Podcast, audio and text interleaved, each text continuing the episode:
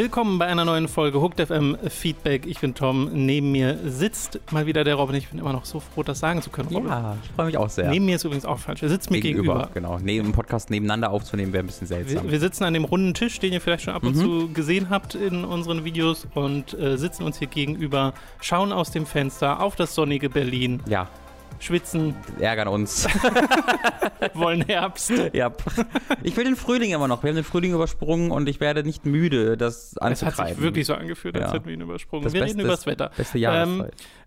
Hooked FM Feedback soll eigentlich so ungefähr alle drei Monate kommen. Jetzt ist es vier Monate her, seitdem der letzte Podcast rauskam. Äh, das tut mir leid. Das hat sich so ein bisschen verzögert. Manchmal verzögert sich einfach diese Aufnahme vom Podcast ein bisschen, obwohl wir schon eine ganze Weile nach Fragen äh, suchen. Ich versuche das beim nächsten Mal einfach so zu machen, dass ich die, den Aufruf für die Fragen früher stelle. Ich hoffe, ich halte mich dran. Keine Versprechung. Es kommt Mhm. auf jeden Fall dann noch ein weiterer. Wir haben auf jeden Fall wieder ordentlich viele Fragen, Robin. ja. Und bevor wir zu denen kommen, äh, dachte ich, machen wir es nochmal so wie auch bei den letzten Feedback-Podcasts und benutzen äh, diese, nutzen diese Gelegenheit, um nochmal die letzten Monate Revue passieren zu lassen. Quasi so den Anfang von äh, 2021. Wir haben jetzt keine groß, naja, wo es stimmt gar nicht so vollständig. Ich wollte gerade sagen, wir haben keine neuen Formate gemacht.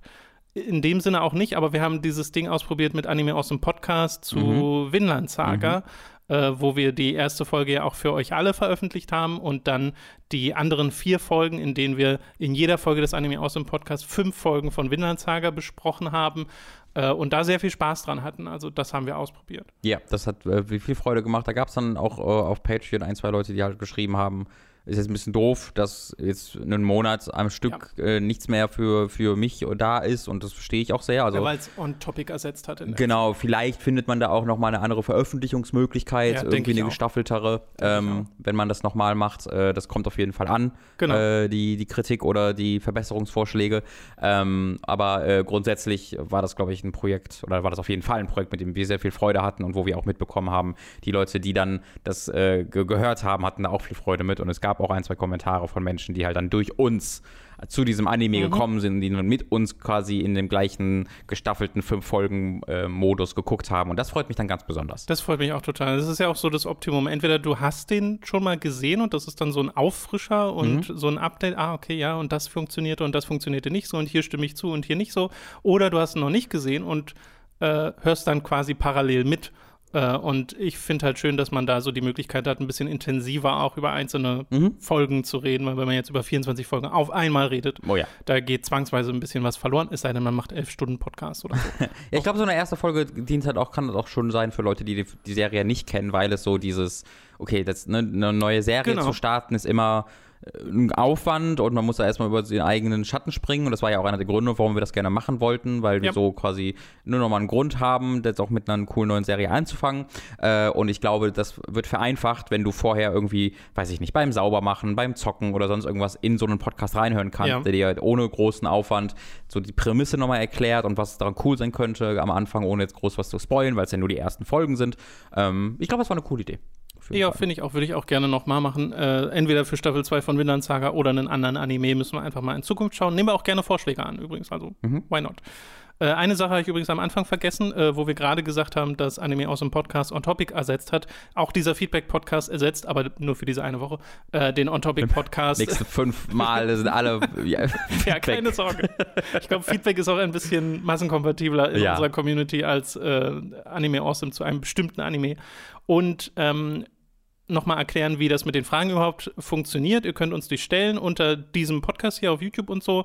Aber wenn ihr 10 Euro SupporterInnen seid, dann äh, seid ihr im Feedback-Tier drin und dann kommen eure Fragen für diesen Podcast und das könnt, die könnt ihr entweder auch unter dem jeweiligen Podcast auf Patreon und Steady stellen oder in dem Fragen-Prompt-Artikel, den ich immer veröffentliche, kurz bevor wir so eine Aufnahme machen. Also da habt ihr dann immer noch mal einen Reminder und eine Gelegenheit dazu. Äh, da könnt ihr eure Fragen stellen und ihr kommt garantiert dran in diesem Podcast. Und da haben wir dieses Mal auch einige, äh, zu denen wir dann gleich kommen. Das wollte ich jetzt nur noch sagen, bevor wir es äh, vergessen. Wir hatten auch ähm, in den letzten Monaten so ein paar eigene Projekte. Ne? Du hast ja dich viel mit Nier beschäftigt, du Ja, hast dich da ist viel mit Zeit reingeflossen. zu viel mit Ballern Wonderworld beschäftigt. Das ist noch nicht fertig, es wird noch weiter zu viel Und du beschäftigst dich immer noch mit Kingdom Hearts. Genau, das kann man ja nochmal erwähnen. Das ist, glaube ich, habe hab ich in verschiedenen Formaten schon ein, zwei Ja. Mal erwähnt. Ähm, aber das Skript ist da komplett, also komplett fertig. Äh, die WTF-basierte in Kingdom Hearts-Reihe ist komplett fertig runtergeschrieben. Das ist sehr viel. Ich glaube, es sind 38, 40 Seiten, irgendwie sowas. Ist, Ich schüttel mit dem Kopf. zu viel Skript. ähm, und äh, ich äh, werde das ziemlich wahrscheinlich in mehrere Folgen aufteilen. Ja, ja. Ähm, aber geschrieben ist, es ist mit Abstand das Schwierigste äh, für mich bei dieser Serie, das halt zu schreiben, weil auch das will ich jetzt nur kurz fassen, weil ich das, glaube ich, schon mal erwähnt habe, das war die Hölle für Birth by Sleep. Bei Birth by Sleep diese drei Plotlines zu haben äh, und die dann in einen Text so zusammenzufassen, Ja. ohne dass man einfach nur immer wieder das Gleiche schreibt, nur mit drei Charakteren, das war, da musste ich mich richtig durchziehen, um da durchzukommen. Habe ich dann aber geschafft und dann Dream Drop Distance war dann wieder äh, ein bisschen einfacher. Ich hätte gedacht, Ähm, das wird auch komplizierter. das ist super kompliziert, aber halt, du hast nicht diese drei Charaktere, die du in Ja, einen ja. Text unterbringen musst. Und wie strukturiere ich das dann? Mache ich das in einem Mal, mache ich erst den einen, dann den anderen oder wie mache ich das? Ähm, und ja, drei ist dann nicht mehr das große Thema, weil ich mir dachte, drei habe ich so ausführlich im Livestream dann auch äh, äh, besprochen und dann auch im Podcast und sowas. Ähm, also ich habe dann einen Weg gefunden, glaube ich, einen, ich habe, glaube ich, einen schönen Weg gefunden, äh, diese Reihe zu beenden im, äh, im, in, in diesem Videoformat. Es wird aber noch eine ganze Weile dauern, weil das Skript wirklich sehr, sehr lang ist. Äh, ich habe diese erste Folge äh, so äh, schon grob geschnitten, äh, für ähm, den Audiopart. Äh, ich muss aber auch noch ähm, Live-Action-Kram dafür aufnehmen, dann mit dir zusammen. Ne? Es gibt ja, WTF passiert, den kennt ihr ja, dass das auch mal ein paar Einspieler hat und das wird ein bisschen aufwendiger. Also es wird noch eine ganze Weile dauern. Ich hab, mag das eigentlich ganz gerne als dieses Backup-Projekt, an dem ich immer arbeiten kann, ähm, wenn ich gerade ja nicht die nächste Idee habe und wenn ich dann halt sage, okay, jetzt kommt Nier raus äh, oder hier kam dieses Switch Pro Video, ähm, dann Ja. äh, habe ich auch kein Problem, dann damit äh, weiterzumachen. Aber sobald ja, so, sobald es halt kein anderes Projekt gibt, arbeite ich dann mit Kingdom Hearts weiter. genau. Also, aber 2021? Ja, dann, also da, das wär, da wäre ich, also ich wäre, also ich kann nicht sagen, ja, auf jeden Fall, aber ich wäre enttäuscht von mir, wenn es nicht klappt. Das mu- muss eigentlich klappen, War ja. auch eigentlich nur ein Scherz. Ja, wer weiß. Äh. wer weiß, vielleicht kriege ich noch eine Idee. Ich habe jetzt zuletzt mein Late to the Party zu Resident Evil 4 gemacht. Äh, Das hat mich ein bisschen länger beschäftigt, als Mhm. ich es gerne hätte, äh, weil ich da auch so ein bisschen brauchte, um auf eine Linie zu kommen, wo ich dachte, okay, so mache ich das jetzt. Auch so mit Sachen, die vom letzten Video übrig waren, Code Veronica, äh, das kam ja für alle. Jetzt das Mhm. Late to the Party zu Resident Evil 4 ist ja wieder Patreon und Steady exklusiv, weil das abwechselnd passiert bei Late to the Party. Also die nächste Folge ist dann auch wieder für alle veröffentlicht. Da weiß ich aber, also ich habe eine Idee, was ich als nächstes mache, aber ich weiß noch nicht hundertprozentig. Resident Evil Und- 5 natürlich. Nee, ich habe tatsächlich echt wenig Interesse, Resident Evil 5 zu spielen. Ja. Ich habe da voll Bock drauf, das mit dir im Koop zu spielen. also für, für Time to 3 könnte man das gerne mal machen, Okay. aber jetzt für einen Late to the Party oder so habe ich da auch Resident Spiel. Evil 6 ist so. Aber, aber fünf Davon ist, haben wir ja schon so fünf, viel Fünf gespielt. ist ein gutes Spiel. Und das, das glaube ich auch, Okay. aber naja, ich, Ich verstehe es aber. Ich will, Also- mein, ich will meinen Late Party nicht spoilen für Wenn du, genau, bei, bei, dei- bei deiner, ähm, bei deinem Fazit zu Resident Evil 4, das verstehe ich sehr, dass du bei 5 sagst so, mm, also das verstehe ich auf jeden Fall sehr. Ja. Äh, falls ihr mehr dazu wissen wollt, könnt ihr euch das Video Empfehle ich gerne anschauen. Dankeschön. Und dann habe ich jetzt so ein paar Sachen, also bei mir funktioniert es in letzter Zeit irgendwie so, dass ich auch oft irgendwas im Stream mal ausprobiere auf einer Dreamcast oder Mhm. Playstation oder so, mir dann denke, ah, es ist gerade voll interessant und dann stürze ich mich da so ein bisschen tiefer rein und will dazu was machen und dann verläuft sich so ein bisschen. Zuletzt Mhm. war das so bei Motorstorm. Ich habe wahnsinnig viel Motorstorm 1 gespielt, Robin. Weird. Wirklich viel. Ausgesprochen weird. Ja, ist wirklich weird. Wobei ich das Spiel auch wirklich cool fand. Ja. Und so über Zeit und Zeit merk- habe ich dann bei diesem Launch-Spiel, ist ein PS3-Launch-Spiel gewesen, auch gemerkt, da steckt halt echt wenig drin. Ja. Und äh, ist aber sehr viel Potenzial auch vorhanden für so coole Momente und so. Und habe jetzt irgendwie also im zweistelligen Bereich Footage, äh, zweistelligen Stundenbereich Footage von Motorstorm und weiß noch nicht, ob und wie ich dazu was Ich machen glaube, Motorstorm ist so ein Ding, das ist jetzt schon so alt und das haben so viele Leute Ja, ja. nicht gespielt und das ist dann so ein interessantes, selbst wenn das so ein 6-Minuten-Video wäre, wo einfach nur gesagt wird, das ist Motorstorm und das habe ich gespielt und das ist Ja. weird. Ich glaube, das würde schon genug Aber Leute interessieren. Bei mir ist das ja dann auch so, ich habe ja nicht nur Motorstorm gespielt, ich habe mir auch Motorstorm 2 geholt, Of ich habe course. Motorstorm 3 und ich habe mir Motorstorm Arctic Edge auf der PSP geholt, weil Aha. wenn, dann würde ich ja schon gerne die ganze Reihe mir angucken. ja, das ist das Problem. ist- wir sind immer überambitioniert.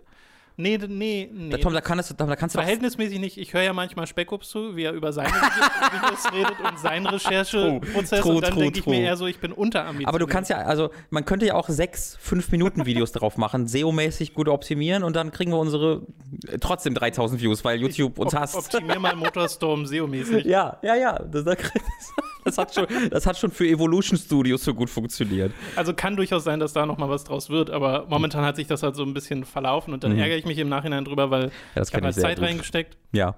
Äh, aber das sind die Prozesse, die halt manchmal stattfinden. Deswegen gibt es ja auch, wir hatten ja mal so einen Podcast, den können wir eigentlich irgendwann noch mal machen, wo wir über vergangene Videoideen geredet haben, die nicht umgesetzt wurden. Und ich habe halt auch, also inzwischen sind wieder ein paar halbe Skripte entstanden. Okay. Ich habe mal was- überlegt, zu Loop Hero zu machen. Ist da auch nichts draus Mhm. geworden. Ähm, weil bei Loop Hero habe ich gemerkt, dass das Spiel irgendwie anstrengend wurde nach einer Zeit. Ja, auf jeden Fall. Ich warte da immer noch auf den nächsten Ja, Patch. ich warte auch auf den Patch. Ich dachte so, ich will den Patch mal noch abwarten Mhm. und dann, ah, da kann man nicht. Aber da haben sie vom, also ich habe da gerade letzte Woche nochmal reingeguckt und das letzte News-Update ist tatsächlich von, auch von April, in so einem Ja. Mini-Patch, wo sie halt nochmal gesagt haben, sorry, dass es so lange dauert, auch noch ein bisschen dauern, aber das soll, das wird ein großer Patch mit vielen Verbesserungen. Ähm, deswegen, ich bin mir relativ sicher, wenn der Patch rauskommt, werde ich mich da nochmal reinstützen, weil ich habe das dann ja auch gar nicht so viel gespielt. Dann. Ich bin da auch grundsätzlich immer noch interessiert dran. Und ich habe neulich auch die No-Clip, äh, eine, Ah, richtige ich noch Doku, was ja nicht, Mhm. so ein äh, Interview mit den Leuten und das war auch nochmal interessant zu sehen. Äh, aber ja, das weiß ich noch nicht. Ja. Wir haben unseren Podcast umgestellt auf einen Videopodcast, was für die Leute, die das im Audioformat über Podcatcher hören, bisher keinen großen Unterschied gemacht haben sollte, äh, weil es kein Podcast werden soll, bei dem wir uns zwingend auf das Video berufen. Nee. Also der, das, der Videopart ist optional, aber das Feedback dazu war sehr positiv. Also da haben sich auch noch den Wochen nach der Umstellung Leute immer mal wieder in den Kommentaren geäußert und gesagt, die freuen sich über die äh, Einspieler.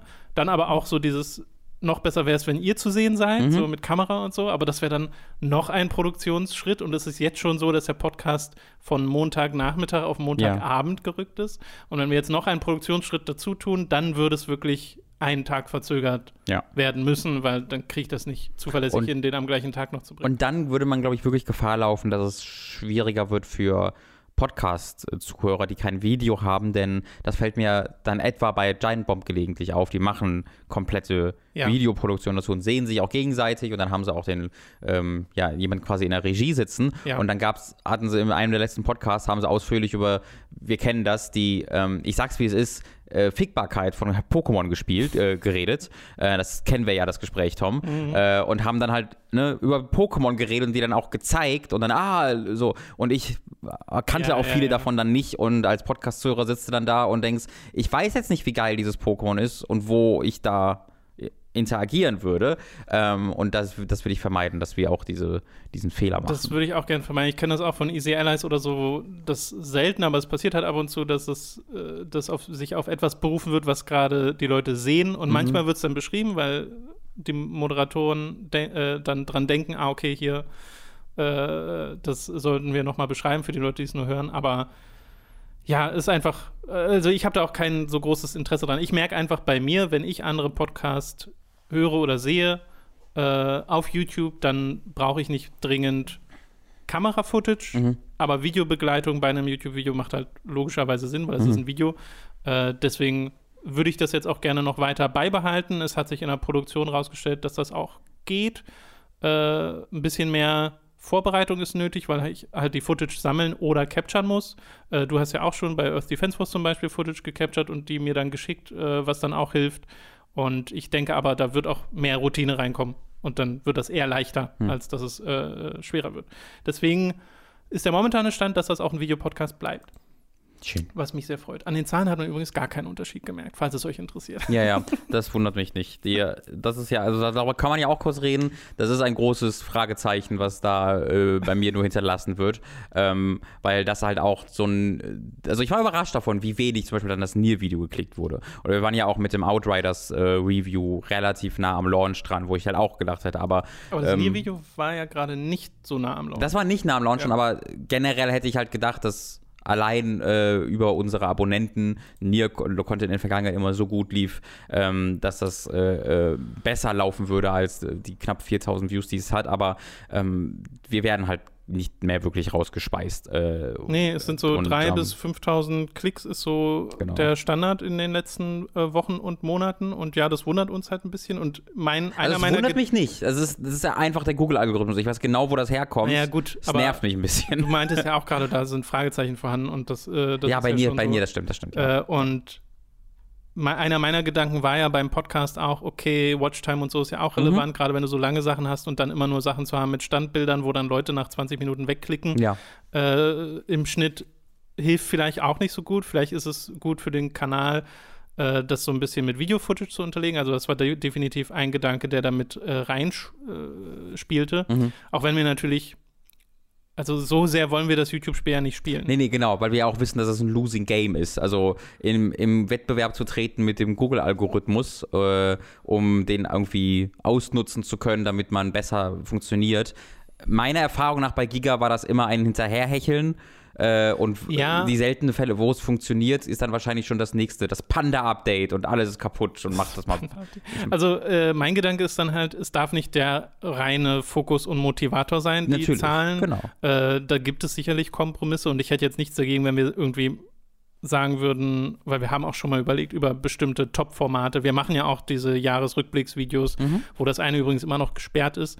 Äh, das läuft jetzt, ich glaube, das wird einfach ablaufen. Nach einem Monat läuft das ab, dieser Claim, weil ich habe ja Einspruch erhoben, Mhm. Ja. weil das ist ja einfach nur ein Trailer gewesen. Äh, so das ist das eher der erste Teil vom Community. Der erste Teil von den Communities, Genau. ja. Haben sich auch schon sehr viele Leute drüber gewundert, die das Mhm. nochmal gucken wollten.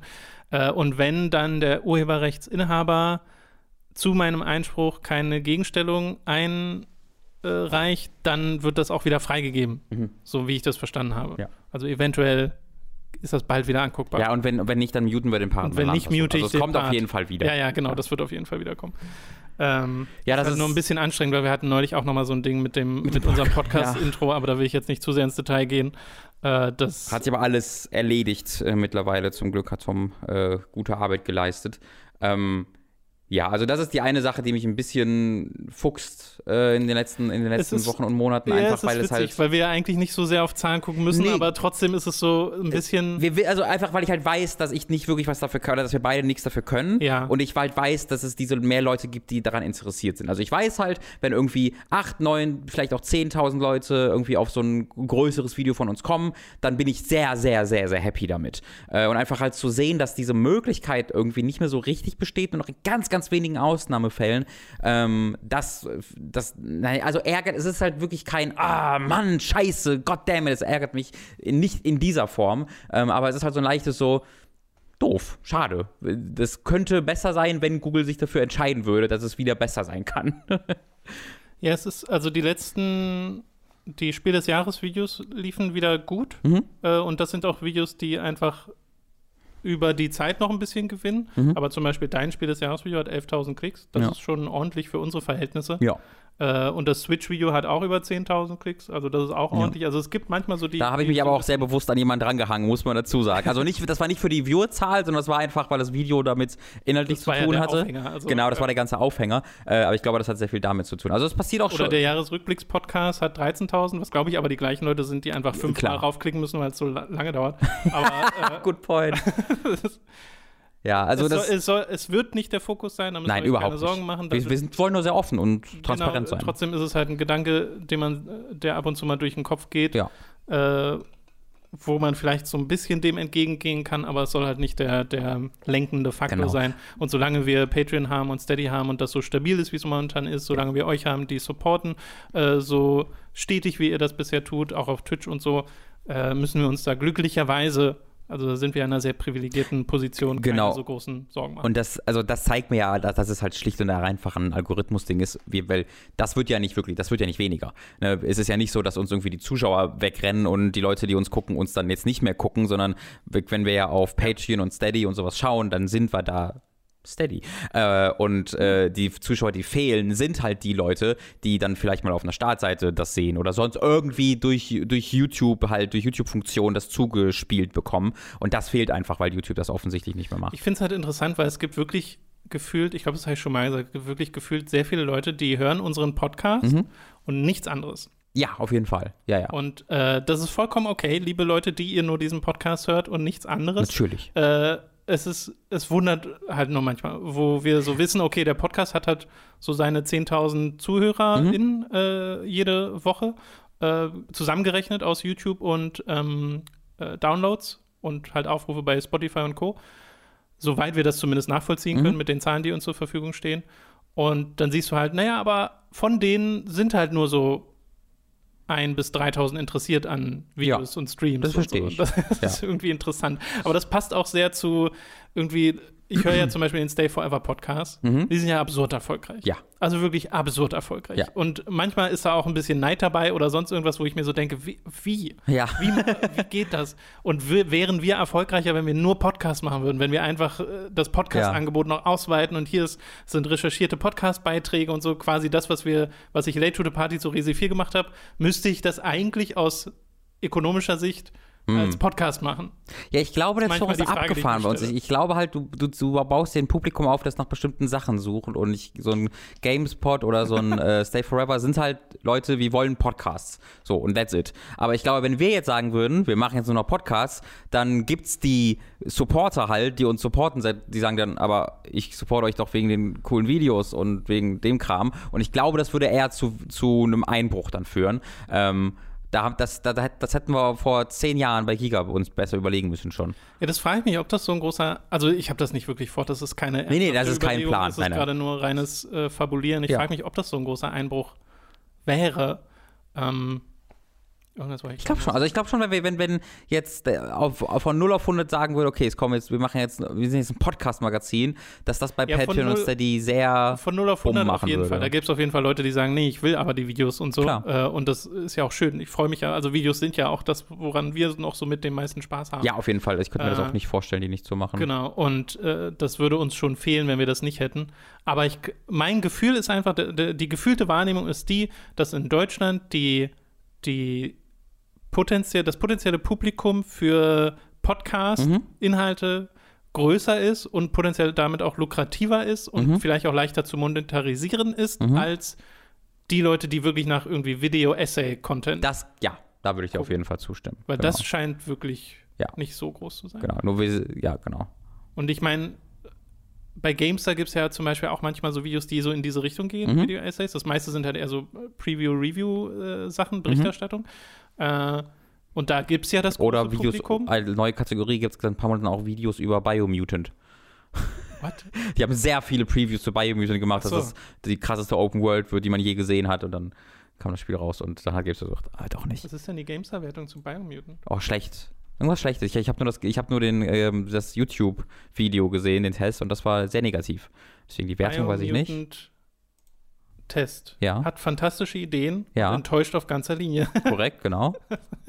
Und es gibt halt wirklich, wenn du, wenn du auf dem YouTube-Kanal guckst, dann ist es halt wirklich, das sind halt diese typischen Previews, wo eine Sky's the limit, alle Versprechungen werden erstmal so als für voll genommen und dann, das, das ist auch sehr interessant, weil das, das, das sehe ich selten, aber hier ist es wirklich die, das, was ich vor allen Dingen in den Kommentaren auch zum Test lese, dass halt Leute sagen, ihr habt jetzt drei Monate lang erklärt, wie diese Open World das krasseste wird und äh, unglaublich und das holy shit und jetzt ist dieser, wie kann denn das sein? Ähm, was ich sehr selten sehe bei, bei äh, der, den Konsumenten, weil diese Previews sind ja so gestaltet, weil nun mal das ist das, was Leute lesen wollen. Ja. Ähm, und normalerweise sind die Leute da sehr d'accord mit. Ähm, die Previews sind oft ziemliche Scheiße. Previews haben Ja, sehr ja. selten nur einen wirklichen redaktionellen Wert Also- und sind sehr oft einfach, hier sind die Versprechungen vom Publisher. Ich habe ja auch mit der Zeit gemerkt, dass mir selbst das nicht mehr so viel gibt, an Preview-Content zu Mhm. arbeiten. Also auch in irgendwie Gamescom-Zusammenhang oder so. Äh, das, weiß nicht, ist da einfach nicht so mein Ja. Metier. Ich habe das wieder, ich spüre das wieder mehr. Ähm, jetzt eben halt nicht so, wie das vielleicht größere Magazine mit Previews handeln, sondern dieses Gefühl, auch mal wieder wohin zu fahren und so auf ein Event zu fahren und sowas, das, das, das, das, den, den, das Ja, Kitzeln da- verspüre ich mittlerweile wieder. Wenn da so eine Interaktion drin ist, wie wir die Möglichkeit hatten bei Yoko Taro und Co., wo Das wir Interviews perfekt, hatten ja. und sogar diesen Sketch drehen konnten mit Yoko Taro, das, das gibt mir dann Perfekt, auch ja. was. Ja, das finde ich dann auch cool, weil man dann auch Fragen stellen kann, die äh, vielleicht nicht jeder stellt.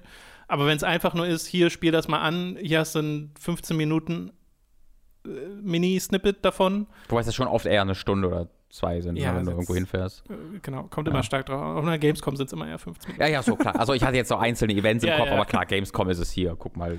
Bei- Hier 15 Minuten Biomutant 2005 Und- oder wann das war. das hat trotzdem einen Wert. Also die sind trotzdem sure. total legitime äh, Content Art. Es ist einfach nur nicht so sehr mein Ding in dem Fall. Egal. Äh, wir machen jetzt gerade sind wir im, äh, im Begriff, den Übergang zu machen wieder zu, zum Studio. Wir nehmen gerade im Studio diesen Podcast auf. Wir machen aber die nächsten Wochen noch ein paar Time to 3 Aufnahmen und Podcast-Aufnahmen remote, weil du ja dann auch äh, in der Heimat bist für eine Weile. Und dann danach, also im Juli, wird quasi dann alles sich langsam wieder einfinden, dass das meiste im Studio stattfindet. Äh, aber es wird, denke ich, trotzdem immer noch Sachen geben, die wir einfach über Remote machen, weil es sinnvoller ist, mhm. äh, gerade wenn es irgendwie weiß nicht, wenn ich mir so Situationen vorstelle, wie hier ist um 0 Uhr eine State of Play, ja. macht es, glaube ich, mehr Sinn, die einfach von zu Hause zu machen, als ja. dafür jetzt nochmal extra ins Büro zu gehen. Ich glaube, das stört euch dann auch nicht so sehr, äh, weil das ja bisher auch gut geklappt hat.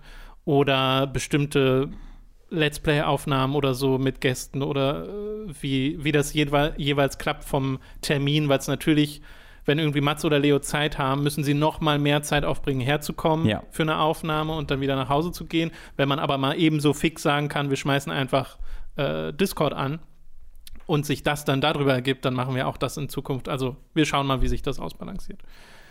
Okay, ich glaube, jetzt können wir zu den Fragen kommen. Wir reden schon eine halbe Stunde. Dieses Feedback-Podcast, ja. Ist, äh, Bisher geben wir Feedback. Aber ist ja auch naja, richtig, auf unsere eigenen ja, genau. Fragen. Genau. Ist fein. Ich würde mal anfangen. Matthias. Hallo Matthias. Matthias.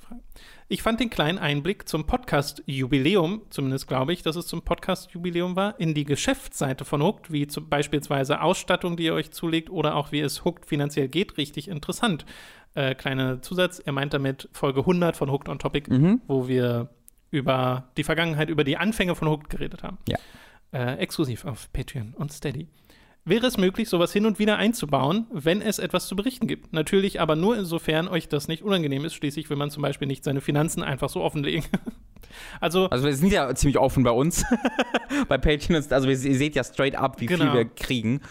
Ähm, nicht ganz, nicht wirklich. Äh, doch, bei, bei Patreon sieht man das sogar mit Abzügen, ne? Was da bei Patreon ist das sollte wirklich der Betrag sein, schon, der ja. auch am Ende bei uns sein.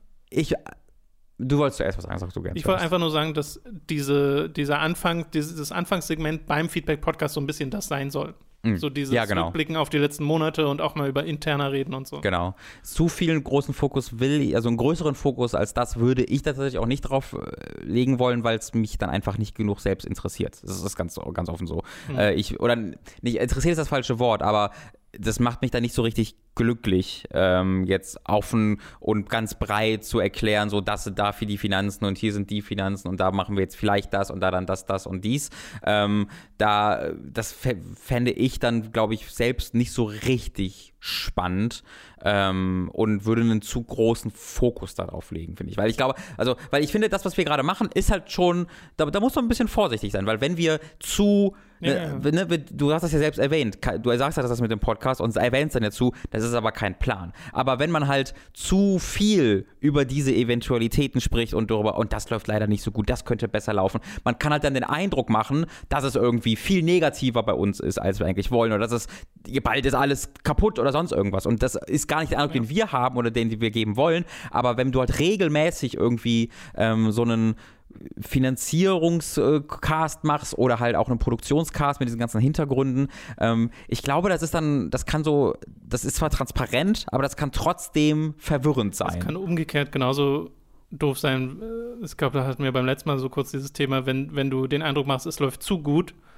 und ja. dann denken die, ja, dann brauchen muss ja nicht mehr. Muss ich ja auch nicht supporten. So. Ja. Das, das, also das gab es bei uns auch noch nicht so richtig, dass äh, es uns zu gut ging. Zu gut gibt es. Wir würden, wir, bevor, bevor es uns zu gut geht, würden wir Leute einstellen, äh, denen es dann ebenfalls zumindest mäßig gut gehen würde. Äh, das ist, glaube ich, da könnt ihr euch sicher sein. Wir würden es nicht einfach. Ich kenne pocketen. andere Podcasts, denen es zu gut gibt, aber ich gönne denen das alles. Deswegen, deswegen lasse ich das mal lieber. Es gibt äh, andere Podcasts, denen es sehr, sehr gut geht. So, sehr so gut und das ist auch schön, weil die machen gute Sachen. Ja.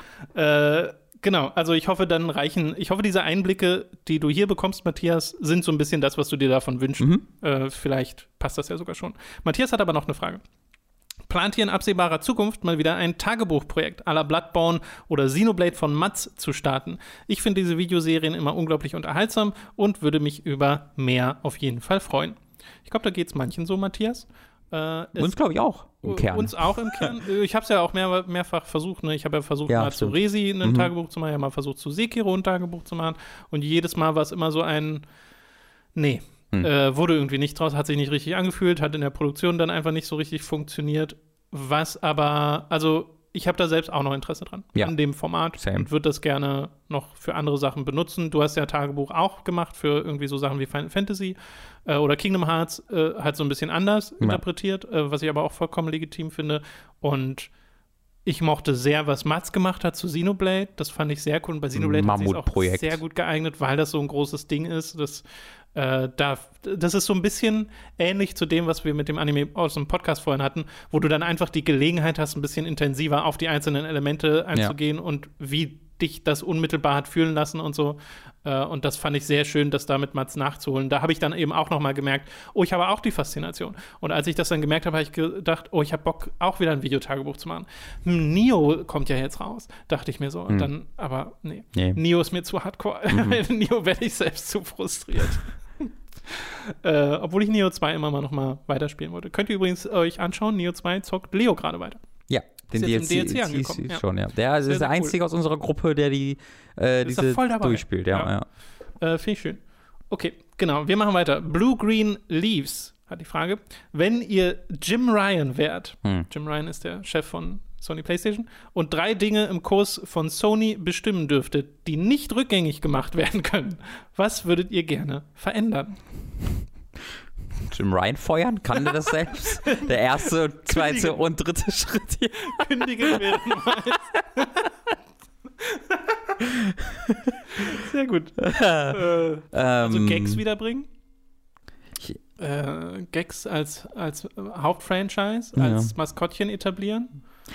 Also ich glaube mal gerade ganz ehrlich, das ist gar nicht so einfach zu beantworten, weil Sony wirklich Also viel richtig macht. Meine einfache Antwort wäre, die dafür sorgen, dass alte Spiele nachhaltig Ja. und auf allen Plattformen für faire Preise zur Verfügung stehen und dass da was für die Spielerhaltung getan wird und ich nicht auf eine alte Konsole gehen muss, mit einem Store m, handhaben muss, der ständig abstürzt und jetzt auch noch ständig Angst haben muss, dass das auch irgendwann abgeschaltet wird. Ja.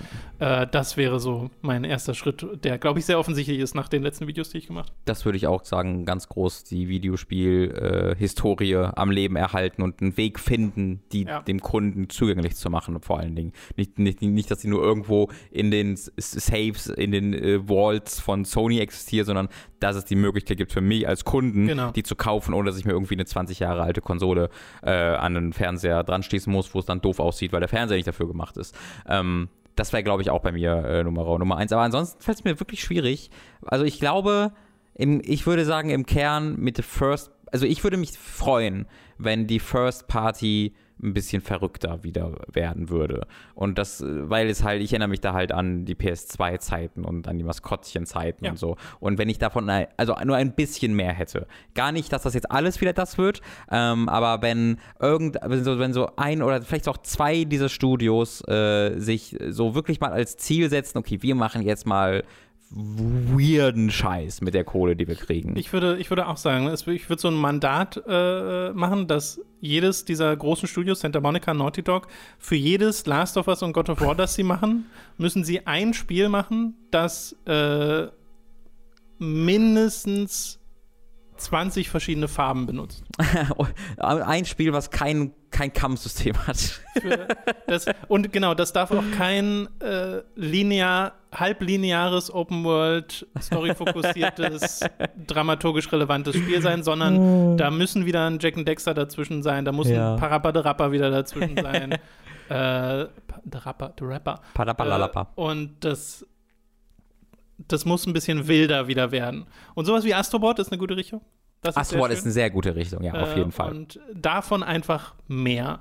Weil dieses, das ist halt schon so ein bisschen, ne, du guckst dir Days Gone an, du guckst dir God of War an, du guckst dir The Last of Us an und wenn du ein bisschen die Augen zukneifst, dann sieht das halt alles schon ähnlich aus. Ja. Äh, auch wenn es da natürlich maßgebliche Unterschiede gibt. Aber da hätte ich auch gern ein bisschen mehr, Ich- mehr Diversität, was die, äh, äh, allein schon den Flair dieser Spiele angeht, weil das ist alles so serious geworden. Weil das ist auf jeden Fall das Ding. Zur PlayStation 2 Zeit und PlayStation 1 Zeit war das so, oh, wir spielen Bubdidu. Hm. Und jetzt ist es so dieses Brooding, das ist alles ein bisschen sad manchmal. Ich hätte selbst wieder gerne das Gefühl, also selbst zu PS4-Zeiten habe ich halt das Gefühl mehr gehabt, also so PS3 und PS4-Zeiten, PS3 zähle ich dazu, wo es halt ein bisschen ich läuft gerade eine Frau mit einem Baseballschläger vorbei. Sieht sehr bedrohlich aus. Ähm, äh, wo es ein bisschen unabsehbar war halt, was Sony macht. Ne? Und, dazu gehört, und dazu gehört halt auch das, was jetzt es ein bisschen langweilig macht. Ein Last of Us, ein Uncharted. So, was ist, was ist das denn? So, huch, was machen ja. sie denn hier? Das ist ja verrückt. Ähm, nur das Problem ist halt, dass das dann dabei geblieben ist. Also dieser Übergang von einer Generation zur anderen, der dann eben auch gerne mal der Moment ist, wo so etablierte Studios diese neuen Franchises bieten und dich ein bisschen überraschen, das ist scheinbar halt dann sehr zurückgestellt worden und es sind dann Kontinuierung, äh, eine Kontinuierung von dem, was vorher kam. Und mhm. Ne, es muss, ich, ich glaube, ich, ich, ich muss gar nicht so große Innovation kriegen. Ich glaube einfach, neue Franchises sind dann schon das, die Death Strandings dieser Welt oder halt das Last of Us dieser Welt stand 2012, weißt du? Ähm, das fände ich schon cool genug eigentlich, ähm, wenn da. Äh, 13 übrigens. 2013 kam Last of Us mhm. raus, ja. Ähm, und wenn die dann auch ein bisschen was Eigenes sind, das war ja bei Last of Us, ich war ja überrascht davon. Ich dachte, das ist einfach ein Uncharted. Und das war dann natürlich schon sehr Uncharted, aber es war schon noch sehr anders. Davon war ich überrascht. Ja. Und mittlerweile ist es immer umgekehrt, dass ich halt einen Ghost of Tsushima sehe und sage, oh cool, das sieht ja was anderem aus. Dann spiele ich das, ah, es ist aber das. Und es kommt ein Days Gone und das ist irgendwie dann das gleiche Spiel wie ein Ghost of Tsushima im Kern, obwohl es so komplett unterschiedliche Spiele eigentlich sind und auch sein sollten. Und das, diese Überraschung, die hätte ich gern wieder mehr, ne, die ich da bei Death Stranding zum Beispiel hatte. Ähm, davon gerne mehr. Ja, und also bei mir ist auch so ein bisschen eine Sehnsucht nach Maskottchen da. Wir hatten jetzt zwar so die Revivals von Crash und Spyro und so, aber die Sehnsucht so, nach Maskottchen. Ja, naja, ist so dieses. Schön. Also Maskottchen klingt halt immer, es muss ja nicht gleich ein Maskottchen sein, aber einfach nach Charakteren, die nicht realistische Charaktere sind. Hm. Also warum nicht mehr anthropomorphe mehr Figuren oder so? Genau. Ratchet Clank ist halt super, dass das weitergeht die ganze ich, Zeit. Dass das, ja. Ratchet Clank war immer da. Ja. Aber sowas wie Jack and Dexter ist dann halt einfach weg. So. Ich finde aber auch, da muss, also ich glaube, ein Spiel äh, dieser Art könnte ich noch haben und dann reicht es mir auch. Ja, da kann man auch schnell übertreiben. ja, ich glaube, wir wollen einfach mehr verrückten Kram. Ich will das, ja. ich finde so schade, dass Gravity Rush vorbei ist. Ne? Ich ja. äh, hätte davon gern mehr gesehen. Äh, From Software können von mir aus auch mal was ganz anderes machen, so ja, wie, sie es früher gemacht haben. Ja. Äh, hat jetzt wenig mit Sony zu tun, aber äh, dadurch, dass sie halt ab und zu Sony-exklusive mhm. Franchises haben. Bloodborne ist aber auch so ein Beispiel von ah, okay, ich weiß, was es ist, und dann spielst du und denkst so, okay, das ist aber, das ist aber schon immer, ne, diese, dieser Überraschungsfaktor, der, den gab es da sehr. Eine der drei Dinge wäre 60 FPS Patch 60 FPS für Bloodborne. ja, da haben wir es doch. Guck da mal das dritte. Sehr gut. Okay. Aber es, also, es ist gar nicht so einfach zu sagen, weil bei all dem Unmut und dem all dem Gemeckere, das es gibt bei Sony und James Ryan, was halt im Endeffekt dann oft dann doch Kommunikation ist vor ja, allen Dingen, weil ja, ja. die machen sehr, sehr viel richtig. Das, das muss man stimmt auf jeden Fall. Und sie machen ja auch sehr coole Sachen. Und ja. es gibt ja auch so Sachen wie Spider-Man oder so. Das ja. ist ja ein bisschen verrückter, auch wenn es halt in Gameplay und Game Design Tropes reinfällt, die wir schon kennen. Mhm. Aber äh, das ist halt bunt und sowas wie Ghost of Tsushima hat auch ein bisschen den Mut zur Farbe. Äh, und das, das mag ich Aber ja schon. Das sind schon diese, diesen Mut zur Farbe im Gameplay. Das ist genau, das, was ich genau, mir genau, genau. Das ist ja. ein sehr guter Punkt. Äh, Kühli hat die nächste Frage. Ich wollte mal fragen, ob ihr in nächster Zeit Veränderungen an eurem Studio-Büro plant und ob man mal eine Roomtour bekommen könnte. Äh, planen wir tatsächlich. Mhm. Äh, ich würde gern unseren Greenscreen äh, einfach mal erneuern, weil das ist, wir haben irgendwann ganz am Anfang, habt ihr, habt ihr das im Making-of-Video gesehen? Bestimmt irgendwie. Ich glaube, das warst du und Mats, oder? Die es aufgehangen, aufgehangen haben. Das weiß ich gar nicht. Ich glaube, der, ich glaube, der Vorhang ist von Mats. Ich glaube, Mats hatte den ist übrig. Ist auf jeden Fall von Mats. Ja. Und ich glaube, das war ihr zwar den auf, aber ich, ich, bin mir auch nicht ganz sicher. Also der ist halt hier so rangenagelt und der ist viel zu groß und äh, ragt über den Boden rüber und da, da ist der Stoff immer dreckig und der ist auch nicht gebügelt. Also ich würde den gerne mal zuschneiden und bügeln und richtig aufhängen und dann vielleicht noch Gardinenstangen anbringen an der Stelle, dass man einen schwarzen Vorhang davor hängen kann, damit dann das Grün nicht mehr reflektiert in den Rest der Videos, weil es ist immer so ein bisschen grün. Mhm. Äh, und Seht ihr in, in, hoffentlich in aufgenommenen nicht so doll mehr, weil wir das dann versuchen genau. rauszufiltern. Ja, aber, im Stream, aber im Stream zum Beispiel, genau. Äh, und dass da einfach die Qualität ein bisschen besser ist, dass wir dann einen neutralen Hintergrund haben, auch mal, falls wir hier an dem Tisch sitzen und den da vorstellen, äh, für irgendwie Videoformate oder so. Und äh, das soll auf jeden Fall passieren. Roomtour könnte man dann auch Könnte mal wieder man machen. auf jeden also ich Fall war machen, ja auch mal, bevor Covid losging, habe ich mal angefangen im Büro drüben ein bisschen aufzuräumen und ich würde gerne hier auch noch mal alles. Ja, ja. Ne, habe ich ja neulich im Fall. regulären Podcast auch mal gesagt, dass ich gerne mal die ganze Kabellage neu machen Mhm. würde. Ähm, und wenn das dann ansehnlich ist, kann ich auch, machen wir auch gerne Rumtouren. Aber nicht jetzt.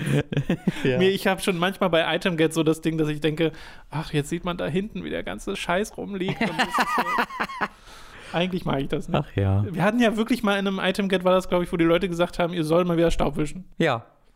War dann habe ich, dann hab ich auch. Staub gewischt. also ich höre auch auf euch. Das ist sehr lustig. Hab ich auch schon abgewischt. Äh, Jonathan oder Jonathan, Erklärbär. Dank der chronologischen Dark Souls Playlist schaue ich mal wieder die alten Folgen und mir fiel ein, mir fiel ein Kritikpunkt von Tom besonders auf. Dark Souls respektiere die Zeit des Spielers nicht. Daher ist meine erste Frage, was hat sich bei dir, Tom, geändert, als es geklickt hat? Empfandest du dies nicht mehr so und wenn ja, warum? Oder haben einfach andere Teile des Spiels so positiv überwogen, dass du darüber hinwegsehen konntest? Tom hat aufgehört, sich zu respektieren. Und dann hat Dark Souls respektiere geklickt. meine Zeit jetzt selber nicht mehr. Dark Souls hat mich klein gekriegt. Nein, also was ich damit ursprünglich meinte, war, glaube ich, einfach die Tatsache, dass man ja so viel Content nochmal spielt, wenn man stirbt und dann nochmal dahin muss und dann stirbt man und dann muss man nochmal dahin und so. Äh, und das empfand ich ja, bevor es geklickt hat, einfach nur als anstrengend und nervig und habe es nicht verstanden. Äh, und inzwischen verstehe ich so ein bisschen mehr den Gameplay-Loop dahinter und dadurch, dass, also als es geklickt hat, die Art und Weise, wie es geklickt hat, war ja die, dass wir gespielt haben und gespielt haben und gespielt haben, immer sehr sporadisch und ne, ich habe nie so richtig gemerkt, äh, nie richtigen Fortschritt bei mir gemerkt. Ja. Das hat sich immer frustrierend und scheiße angefühlt so. Und deswegen war ich nie ein Fan davon. Und als ich es dann mal äh, aus einer puren Langeweile und Neugierde raus nochmal neu gestartet habe, habe ich dann plötzlich gemerkt, oh shit, die Annette Burke ist ja gar kein Problem mehr. Und ich habe mich halt erinnert, wie das am Anfang noch äh, wirklich anstrengend war. Ja. Und plötzlich habe ich einfach gesehen, okay, ich habe Fortschritte gemacht. Ich wurde besser in diesem Spiel. Ich habe es halt nur nicht gemerkt, weil wir das so sporadisch gespielt haben, weil das Let's Play-Format, zumindest so wie wir es gemacht haben, sich dafür nicht so gut eignete. Und das war der Moment, wo dann auch diese ganze Spielstruktur geklickt hat, wo ich dann gemerkt habe, ah, okay, das ist schon sinnvoll, wie die das hier machen. Dass du dann ein bisschen zurückgesetzt wirst, äh, ist halt so ein bisschen die kleine Bestrafung dafür, aber durch die Wiederholung lernst du es eben auch. Und ich habe eben auch viel mehr gemerkt, wie fair das Spiel dann doch ist an vielen Stellen, wenn man aufmerksam ist, wenn man das, wenn man sich auf die Regeln des Spiels einlässt. Äh, und daher denke ich auch nicht mehr, dass Dark Souls meine Zeit nicht respektiert, äh, sondern ich habe einfach ein bisschen mehr verstanden, wie das Spiel funktioniert. Es gibt immer noch, also heute denke ich, dieses Spiele, die meine Zeit nicht respektieren, sind die meisten Assassin's Creeds oder Ja, generell Open-World-Spiele, Open-World-Spiele, die äh, vollgestopft sind mit optionalen Inhalten, die alle austauschbar sind. Mhm. Ähm, oder nicht alle. Also kommt aufs Spiel an, aber da sehe ich das momentan viel eher als Ja. bei irgendwie einem Soul-Spiel oder so. Okay, äh, noch eine Frage von, vom Erklärbär. Ich frage, ach nee, das ist einfach ein Zusatz, den habe ich gerade nicht mit vorgelesen. Sorry. Äh, ich frage vor allem, weil es mir bei allen MMOs so geht. Zwar, ver zwar verliere ich nicht, was ich bereits bekommen habe, im Gegensatz zu den Serien in Dark Souls, aber alles braucht irgendwann so ewig, dass ich auch den Eindruck bekomme, dass mein Zeitinvestment nicht gewürdigt wird. Nur, ah, dann kommt noch eine Frage. Ob, Ja. Nee, die lese ich jetzt mal vor. Nun so. zur zweiten Frage äh, für euch beide. Geht es euch da ähnlich und ist das zumindest ein Teilgrund, warum euch MMOs in letzter Zeit scheinbar deutlich weniger fesseln können? Destiny 2 will ich da reinbringen. Oh. Ähm, da fällt mir, das, das ist für mich das krasseste Beispiel von, ihr wollt einfach nur eure Metriken hoch äh, skalieren, wo jeder Spieler jetzt 150 statt 100 Stunden damit, damit Zeit verbringt. Und wie macht ihr das? Ihr könnt nicht mehr Inhalte produzieren, also er, er findet ihr drei neue Währungen äh, und die ihr nacheinander farmen müsst. Mit der einen Währung kauft ihr euch die andere Währung und dann könnt ihr euch die dritte Währung holen und dann könnt ihr irgendwann zu der einen Waffe kommen, die ihr haben wollt. Und Destiny 2 ist komplett zu dem geworden. Destiny, die komplette Spielinhalt von Destiny 2 ist mittlerweile in jeder Season das. Wir haben hier eine äh, neue Mechanik gebaut ähm, oder, oder, und einen Modus gebaut in dieser Season und den gibt es auch nur in diesem, in diesem, äh, in dieser Season, die irgendwie drei Monate, glaube ich, dauert. Und dann gibt's am, dann levelst du so, ein, so eine Art Battle Pass in dieser Season. und dann nach der Season ist das vorbei und dann fängst du bei Null an in der nächsten Season, haben wir uns wieder was Neues ausgedacht und dann levelst du wieder das und dann geht's wieder so weiter. Ähm, und es kam jetzt gerade rau, äh, haben sie, äh, wie hieß es denn? Äh, Trans, wie will man wenn man seine, seine Rüstung, Transmog, genau, ja. wenn man seine Rüstung verändern kann, unabhängig von den Stats. Ähm, hab die, also viele, viele Rollenspiele das und vor allen Dingen im Haus haben Transmog und auch Destiny 2 hat danach, wie, wie ja. lange gibt das Spiel jetzt? 22 Jahre Transmog bekommen und sie haben halt gesagt, da ist es genau das, was ich gerade gesagt habe. Hier musst du diese Währung sammeln, um dir diese Währung holen zu können. Mit dieser Währung kannst du dann nach zehn Stunden Gefarme ein einzelnes Rüstungsteil einmal verändern. Also der irgendwann hat ausgerechnet, um irgendwie alle seine Rüstungsteile zu verändern, muss man halt Jahre nur farmen. Und das ist halt dann, das ist dann einfach nur Zeitverschwendung. Das ist einfach mhm. nur, wir sind halt ein MMO wir haben aber die Inhalte von einem normalen 15-Stunden-Spiel. Das heißt, wir gaten alle Inhalte, die wir haben, hinter Progressionsmechaniken, die dir Wiederholung und Grind äh, abverlangen. Und ähm, da bin ich 100% drüber hinweg. Da, das, das hasse ich und das hasse ich in, in vielen ja. Spielen, aber wenige Spiele haben meistens mir nicht so sehr von Kopf wie Genau, es ist, so, es ist so transparent ja. in der Art und Weise. Weißt du, es ist nicht mal so irgendwie gut versteckt und dann ah ja, okay, jetzt mache ich hier trotzdem noch was Cooles und so. Äh, ja. Und das finde ich irgendwie, also finde ich bei Destiny sowieso faszinierend, zu beobachten, wie sich deine Meinung zu diesem Spiel, also Destiny und Destiny 2, so über die Zeit wandelt. Ja. Und es ist immer so ein, oh, jetzt ist es mal richtig ja. gut ja. und oh, jetzt hat er gerade richtig viel Spaß und dann im nächsten Gespräch gibt es den übelsten Scheiß-Patch, der gar nichts macht. Äh, und ich hoffe, dass demnächst wieder dann der. Also ich spiele es halt kommt. nicht mehr. Das ist, also das, das, ist ja wirklich das erste Mal der Fall, dass Aber ich wenn halt jetzt halt irgendwie so ein Add-on rauskommt. Und das habe ich schon nicht mehr gespielt jetzt. Das kam ja. Es kam ja. Aber ist das denn so ein Beyond Ding, wo Leute gesagt the Light haben, oder so? Ja, das Light? kam eigentlich gut an aber ähm, der, auch, auch selbst die Kampagnen sind halt so, so. sehr einfach nur noch äh, töte zwölf äh, Patrouillen in dieser offenen Welt. Und dann gibt es halt innerhalb dieser vier Stunden, die du damit verbringst, zwei richtige Missionen ja. oder so. Und die Story ist Blödsinn. Also ich habe dieses Addon dann nach irgendwie zwei Monaten mal durchgespielt, weil es halt schnell geht. Aber großen Spaß hatte ich damit nicht. Und das ist wirklich das erste Mal, dass ich nicht sage, aber wenn das nächste Addon kommt, darauf freue ich mich, weil diese neue Struktur seit ich kann es kaum, kaum nicht sagen. Seit Activision raus ist, äh, ist diese, hat, hat Bungie sich dazu entschlossen, diese Struktur so zu in, Grind, in ein Grindfest zu verwandeln, das nur noch das sein will und nichts anderes, ja. dass ich da leider Gottes echt raus bin. Und ich musste halt auch ein bisschen an Final Fantasy XIV denken. Wollte ich auch gerade sagen, weil du hast gerade Transmog erwähnt und ich ja. denke mir ja schon beim Glamour-System von Final Fantasy XIV, das ist aber nicht so angenehm wie in World of Warcraft.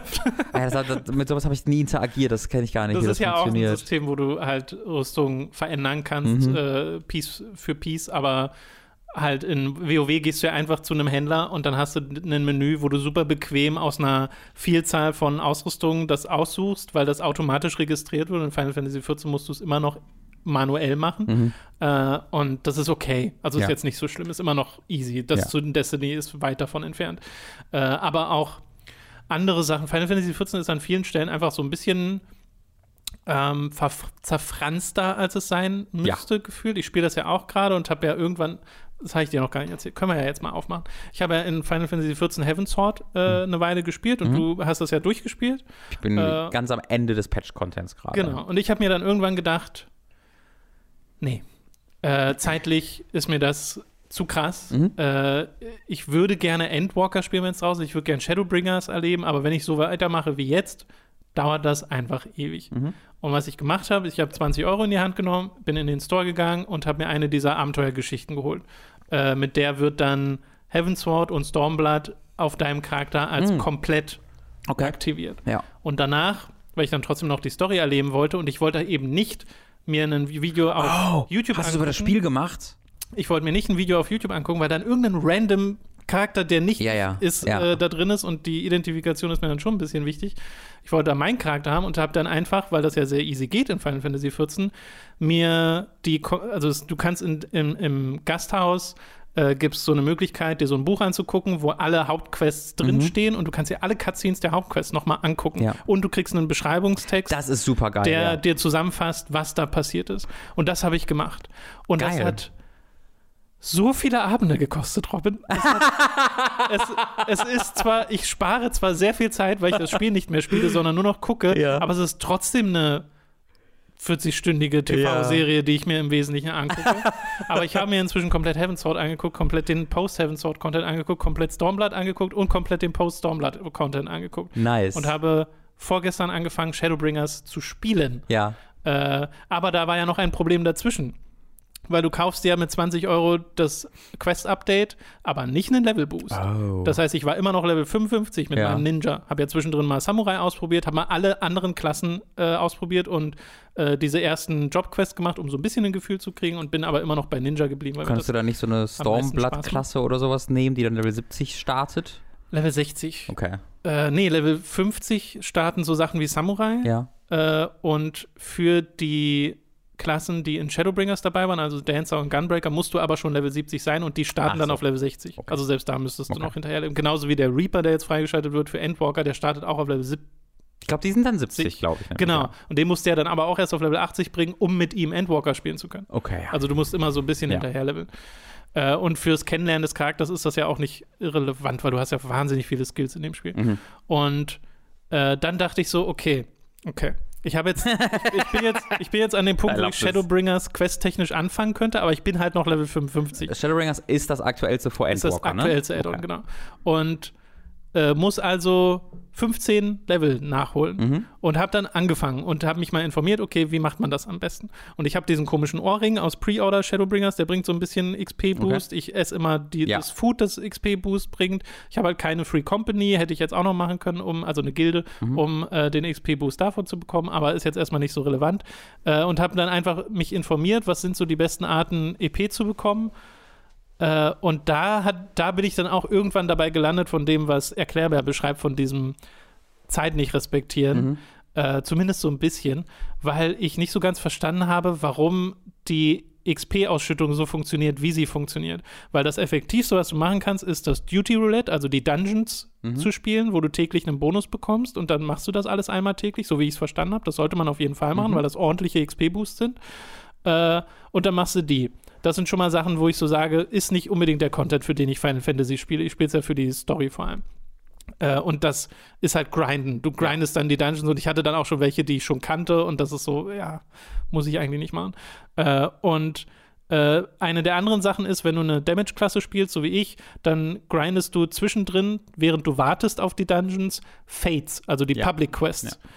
Ich, hab das- ich glaube, wir haben die gleichen Artikel gelesen. Das ist auch, nee, ich habe mehrere gelesen. Äh, ja, ich das also, ist auch ja, ich nicht auch. so- Wir haben die gleichen Artikel da, das glaube ist ich, auch nicht Google so spannend. gefunden. Und dann dachte ich mir so, ja, habe ich nach 20 Minuten schon keine Lust mehr Ja. drauf. Äh, und dann nächster Punkt, Palace of the Dead. Der Roguelike Dungeon, den du Mhm. machen kannst. Den kannst du solo machen, ist sehr schwer, kannst du aber auch mit anderen Leuten machen.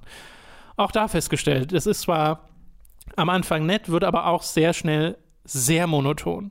Und es gibt eine Art Content in Final Fantasy XIV, die ich sehr gerne machen würde. Und das sind die stinknormalen Quests, weil du kriegst haufenweise Quests in den verschiedenen Städten, Ja. äh, wo auch Stories erzählt werden und teilweise sogar ganz nette Stories erzählt werden und ich bekomme Kontext für die Welt und ich bin in der eigentlichen Welt unterwegs. Die bringen halt gar keine EP. Du kriegst, machst, bringst halt so eine Quest na, nach auf Hause. die Quests an, oder? Weil Also ich hab, meine- ich hab schon gelevelt mit, mit Sidequests tatsächlich. Meine Erfahrung ist die, dass die, die, die EP total vernachlässigbar ist, die ich Hm. durch diese Quest bekomme. Und in allen Guides, die ich gelesen habe, da lachen die Leute eher über die Ja, ja. Quest-EP, die du bekommst, rein von der Effektivität. Und Zeit ist für mich schon relevant. Wenn ich jetzt, wenn Zeit egal wäre, dann würde ich auch normal questen. Dann ist mir egal, ja. dass ich halt eine Woche brauche für ein Level. Aber äh, ich dachte Da mir hast so, du dich warum. aber in eine, in eine Situation gebracht, wo du auch ein bisschen selber für verantwortlich Ja, bist, muss natürlich. Ich habe mich da so rein ma- manövriert, weil ich, ich hatte auch so ein bisschen gedacht, naja, es gibt ja auch New Game Plus, also dann könnte ich Stormblood spielen, so wie Ja. ich dann an dem Punkt angekommen aber für die kriegt man ja dann gar keine EP mehr. Nee. Äh, und dann war ich so an dem Punkt, wo ich so dachte, okay, der, der Content, den ich gerne machen würde, mit dem brauche ich einfach ewig, bis ich an dem Punkt komme, an dem ich bin. Habe ich nochmal 20 Euro in die Hand genommen und habe den Level 70 Boost mir gekauft für meinen Ninja. Also einfach nur um 15 Levels, weil ich habe auch kurz überlegt, nehme ich mir jetzt einen Level 70 Boost für irgendwie den Summoner, weil Ja. der bekommt dann gleichzeitig auch einen Level 70 Boost für den Oh. Scholar, weil die Oh. zusammenhängen, die beiden, Ja. und ich würde quasi zwei Klassen auf Mhm. einmal. Level 70 Aber ich hätte ja gar keine Ahnung, wie man den spielt. Mhm. Und dachte ich mir, nee, ich kenne den Ninja und wenn er da fünf Skills hat, ich will ja einfach nur Shadowbringers spielen, goddammit. Äh, und habe das dann gemacht, habe also 40 Euro jetzt ausgegeben, nochmal für das Spiel und bin jetzt an dem Punkt, wo ich Shadowbringers spielen kann, auch an einem Punkt zeitlich, wo ich sehe, dass ich das auch bis November hinbekomme, wenn Ja. Endpoker draußen ist. und habe auch viel Wertschätzung für das Spiel an anderen Stellen gewonnen, Ja. diese Freiheit mit den Klassen zu haben und sowas, das, das mag ich ja total und auch habe mal ein paar der Crafting-Klassen gemacht, bin mal ein bisschen angeln gegangen, habe mal ein bisschen die Welt kennengelernt, bin mal ein bisschen durch die Gegend geflogen äh, und einfach vertrauter geworden mit dem Spiel, aber es ist trotzdem auch so eine Reise gewesen von ja, okay, das Spiel will mich schon immer in die Multiplayer-Sachen drängen. Die Na, Fates sind ja ist ja Multiplayer. MMO, ne? Ja, die Fates sind ja Multiplayer-Sachen. Die Duties Ja, ja. sind ja Multiplayer-Sachen. Und wenn ich XP grinde und äh, Klassen nachleveln will, dann will es schon von mir, dass ich in diese Sachen gehe. Oder PvP wird teilweise auch genannt als äh, Level-Möglichkeit. Und das fand ich irgendwie interessant, weil die Quests so irrelevant werden. Aber auf der anderen Seite, in seiner Hauptquest, tut Final Fantasy XIV die ganze Zeit so, als wäre es ein Singleplayer-Spiel. Aber das ist ja die Sache. Dann kannst du es ja auch so spielen. Genau, ähm, weil, weil, die bringen, ja keine. weil die bringen ja Genau. massig EP, die äh, passiert dann immer mal wieder. Also ich muss immer mal wieder Ja. für so vielleicht, dann vielleicht alle 15 bis 20 Stunden für eine halbe bis eine Stunde Genau. mal irgendwie. Ist auch meine Erfahrung machen oder so, gewesen. ja. Und das ist dann noch okay. Ja. Aber äh, das finde ich irgendwie, da verstehe ich einfach das Design, die Designentscheidung nicht so ganz, weil wenn ich die äh, Singleplayer-Komponente spiele von Final Fantasy XIV, da wird die ganze Zeit vom Warrior of Light geredet und ich bin der Warrior of Light und das ist alles so ein singuläres Ding Mhm. und die anderen Spieler, die mit mir spielen, die existieren eigentlich gar nicht. Äh, und das finde ich sehr strange. Das gilt ja für jedes MMO. Also da, da, da bin ich tatsächlich. äh, Ja, Das natürlich. ich Also ich habe das so. ja auch akzeptiert. Also Ja. es ist jetzt nicht so etwas, wo ich sage, das ist jetzt, äh, wie könnt ihr nur? Ja. Ich wünsche nur ein, also ist natürlich auch selbstgemachtes Problem, weil normalerweise hast du ja die Hauptquest, die dir die EP gibt. Nur beim Nachholen von anderen Klassen hast du die Hauptquest dann nicht mehr. Ja. Und da würdest Genau. du dann in das Problem kommen, dass das Leveln so ein bisschen eingeschränkter funktioniert. Aber Das ist die Frage, die ich jetzt noch einfach eine faszinierende Reise. Bist du jetzt nicht einfach in der Situation, wo du dafür bezahlt hast, den Content zu überspringen, der dir dann, der dich dann ein bisschen ermüdet hat, damit du jetzt den Content spielen kannst, der dich ermüdet hat? Weil es ist ja nicht, es ist doch jetzt eigentlich exakt das Gleiche, dass du jetzt wieder den, weil du hast ja eigentlich schon versucht, den Story-Content zu spielen und der hat dich so ermüdet, dass du ihn lieber übersprungen hast und dir rückblickend geguckt hast. Gibt es da so viele Änderungen in Shadowbringers, dass dann das jetzt nicht Also mehr es der Fall haben, ist? es haben sich ein paar Sachen geändert. Zum einen, der Ninja hat ein paar neue Skills bekommen, die ich tatsächlich cool finde, Mhm. wo mir der Ninja jetzt ein bisschen mehr Spaß macht. Ich bin deutlich investierter in der Story, weil ich das Mhm. Ziemlich cool fand, was passiert zu großen Teilen. Mhm. Gibt zwar auch da so ein paar Abers, aber ähm, ich verstehe die Faszination der Geschichte von Final Fantasy XIV und Ja. das wurde eher besser mit der Zeit. Und jetzt in Shadowbringers bin ich auch total angefixt von dem, was sie hier vorhaben. Mhm. Cool. Äh, zumindest von dem bisschen, was ich bisher gesehen habe. Und eben immer diese, die- diese Worte von gefühlt jedem Final Fantasy 14 Spieler. Shadowbringer ist eines der besten Final Fantasies, Mhm. äh, das da am Horizont klebt und auf mich wartet. Äh, und da wollte ich halt äh, gerne hinkommen. Und ich habe ja trotzdem Zeit gespart, weil ich ja Heaven's Sword und Stormblood nicht gespielt habe. Ja. Also nur die Cutscenes angeguckt. Mhm. Das ist ja immer noch eine massive Zeit. Ja, ja, das, das, das wollte ich auch. Äh, und Genau. darum ging es mir auch so ein bisschen, einfach nur mal dahin zu kommen, jetzt an diese Ja. Stelle, wo ich nicht mehr das Gefühl habe, okay, ich muss jetzt nachholen und nachholen und nachholen und es ist nicht endend. Ähm, deswegen ist das sowas, wo ich für mich jetzt sage, das ist jetzt ziemlich teuer gewesen, aber so, ja. ich bin jetzt auch nicht an dem Punkt, wo ich es bereue. Mhm. So, und das finde ich ein ganz gutes Zeichen. Äh, aber es ist auch was sehr Subjektives, weil ja die meisten Leute, nehme ich zumindest mal an, nicht die Erfahrung haben, die ich gemacht habe. Ja, genau. Du, die meisten Leute, die in MMO spielen, im Gegensatz zu uns beiden, spielen ja auch dann auch die Dungeons gerne und leveln Charaktere Naja, oder haben auch Leute, mit denen sie spielen. Ich spiele es ja wirklich Genau. als Singleplayer-Spiel an meiner PlayStation 5. Ich habe ja. Ja. nicht mal eine Tastatur neben mir. Ja. Also, Ja, das ist, das ist bei uns auch so interessant. Also ich habe es jetzt ja auch wieder angefangen zu spielen vor einem Monat oder anderthalb Monaten oder sowas. Und Lucy will das eigentlich auch gerne spielen, aber Lucy würde literally jedes Cutscene überspringen und Lucy will nur grinden und Lucy will nur leveln und Lucy will nur das machen. Und ich sage, Lucy, da bin ich, da bin ich bin dein Partner in allen Lebenslagen, ne? aber dabei muss ich eine andere Person suchen. Das kann, das kann ich nicht. Schön. Das kriege ich nicht hin. Äh, aber da musste ich halt auch das, was du erwähnt hast, will ich dann auch nochmal extra loben. Und dann sind wir, glaube ich, auch langsam dann mit Final Fantasy 14. Ja. Ähm, wo ich dann nach dieser langen Pause von irgendwie anderthalb Jahren dann auch wieder angefangen habe und mitten in Heavensward war und dann halt auch gesehen habe, oh, man hat hier, man kann hier einfach in seinen Questlog gehen und kann seine Hauptquest sich anzeigen lassen, die man bereits erledigt hat. Und zu jeder Ja. dieser fucking Hauptquests gibt es eine richtig gut geschriebene, richtig ausführliche Zusammenfassung. Und da, da, jetzt achte ich da immer so drauf, wie halt, du nimmst eine Quest an und da reden die Leute viel und dann hast, guckst du in deinen Questlog und dann ist da drei Absätze ausführlich, wie erneut, mit richtig guter Prosa runtergeschrieben, was da gerade passiert ist immer wieder. Und dann machst du den nächsten Schritt nach anderthalb Minuten und dann hat das wieder eine neuen dieser. Also wie unglaublich viel Mhm. ähm, Text und wie viele Autoren allein dafür schon geschrieben haben, ist Ja. mega crazy. Also in Stormblood Und das kann ist ich sehr wertschätzen. Ein bisschen weniger geworden.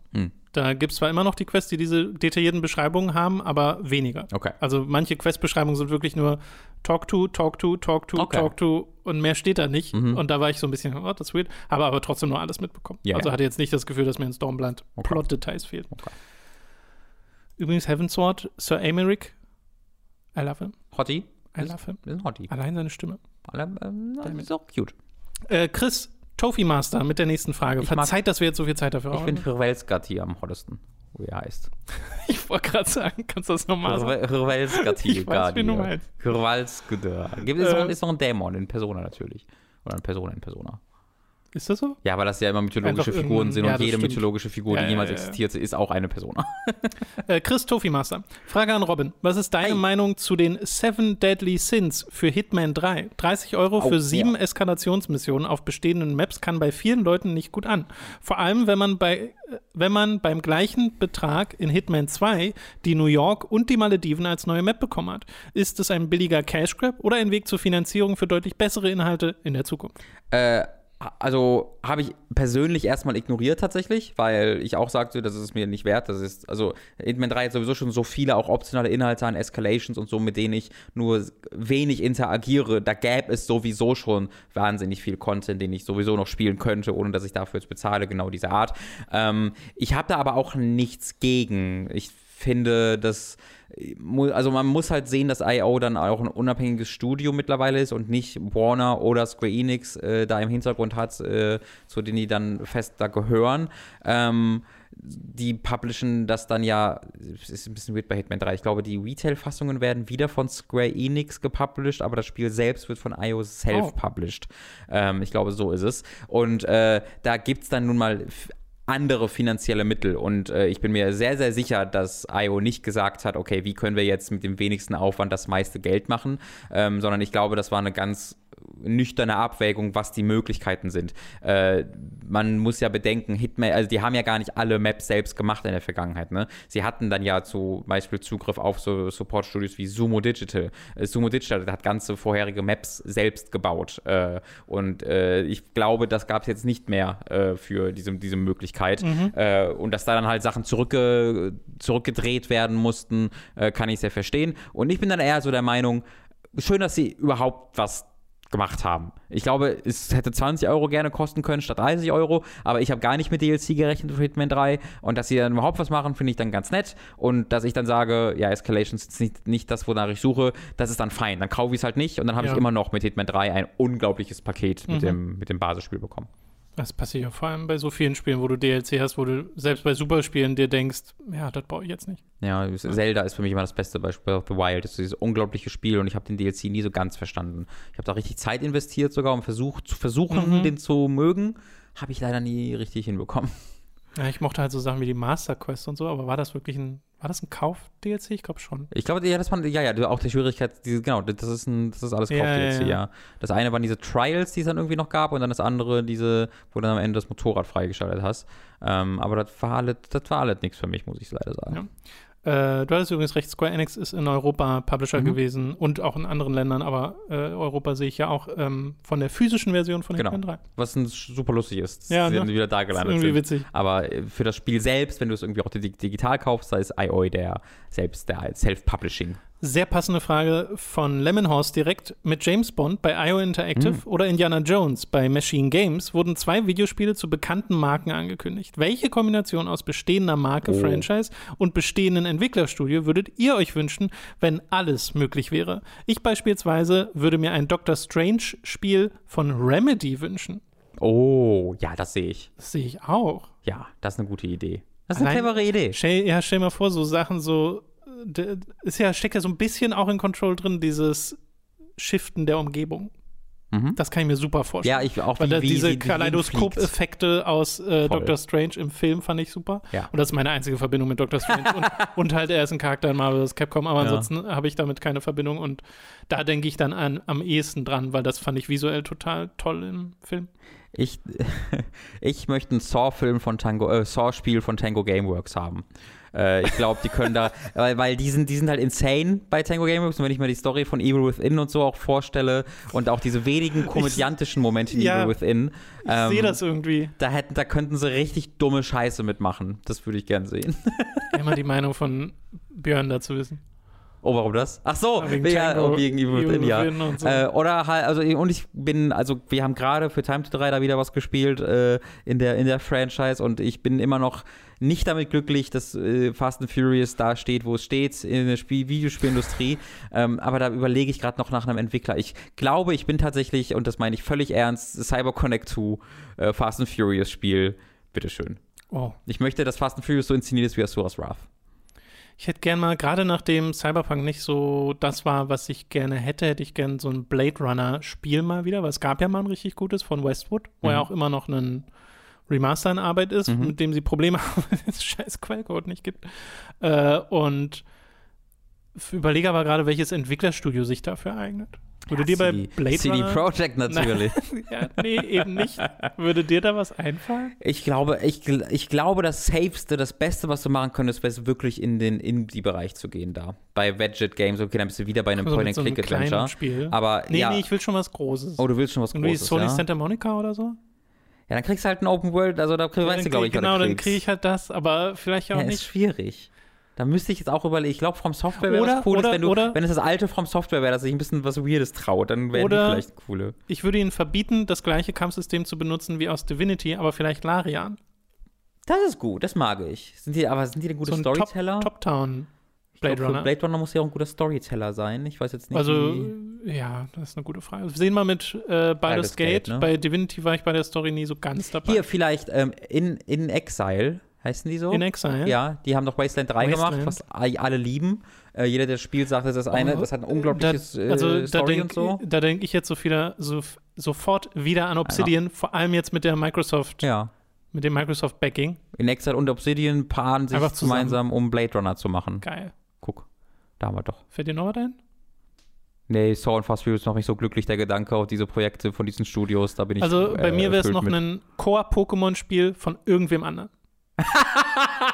einfach nur mal, einfach ja, nur mal so um, eine, um, eine andere ja, ja. Interpretation davon zu Literally bekommen. anyone. Und dann, aber dann kriegt es irgendwie Grounding oder sonst irgend so ein japanisches äh, Viertstudio, was so. das ist, Koei-Tecmo. Es gibt noch einen Weg, es gibt noch einen Weg nach unten. Man muss vorsichtig sein. Aber ja, also wenn selbst einfach Namco Bandai so ein Haupt-Pokémon-Spiel macht, die machen ja alle anderen Pokémon-Spiele gefühlt mittlerweile. Ähm, die haben ja auch jetzt Pokémon Snap gemacht. Snap. Ähm, wenn die einfach so ein Haupt-Pokémon-Spiel mal machen würden, das würde ich auch sehen. Und ist nicht Bandai Namco auch ähm, Digimon Cyber, Digimon Cyber Sleuth oder wie ich das war? schon. Und das war ein super gutes JRPG im Stile von Persona, äh, was auch schöne Produktionswerte hat äh, in der Digimon-Welt. Sowas super gern. Digimon Cyber Sleuth Bandai Namco. Ja, also mhm. den könntest du das geben und die würden da was Cooles draus machen. Ähm, wär möglich, ich, wär ich, wär, ist, eine, ist eine gute Idee.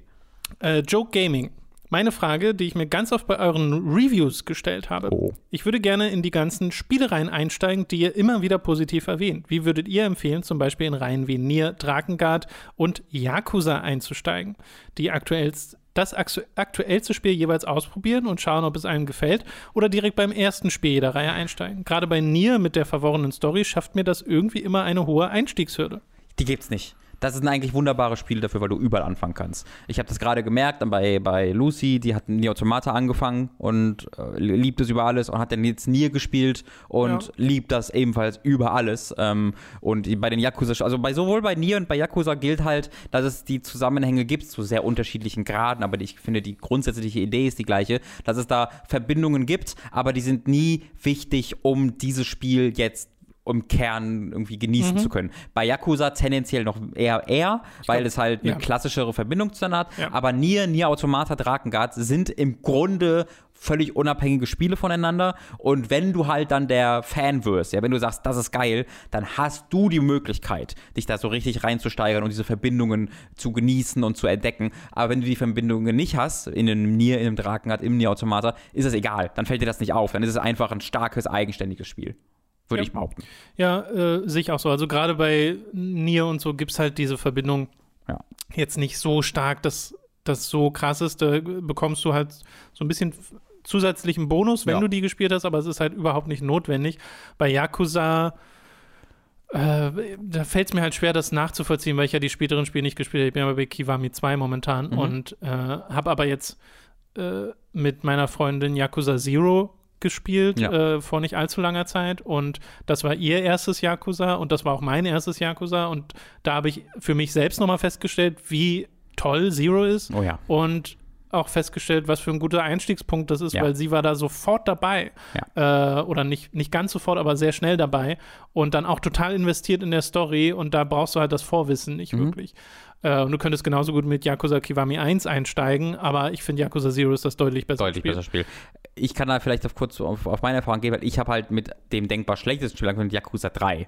Und Yakuza 3 ist halt wirklich so ein Ding, wo am Anfang so viele Fäden noch irgendwie weiter gesponnen werden und es gibt so viele, also das eine der zentralen Dinge ist halt, dass ein Charakter von früher wieder da ist, der eigentlich nicht da sein kann, weil wegen dem, was früher passiert ist, ne? Also das hat wirklich, und das Ja. war trotzdem nicht schlimm. Also ich habe mir dann die beiden Einführungsvideos angeguckt, die 1 und 2 zusammengefasst haben.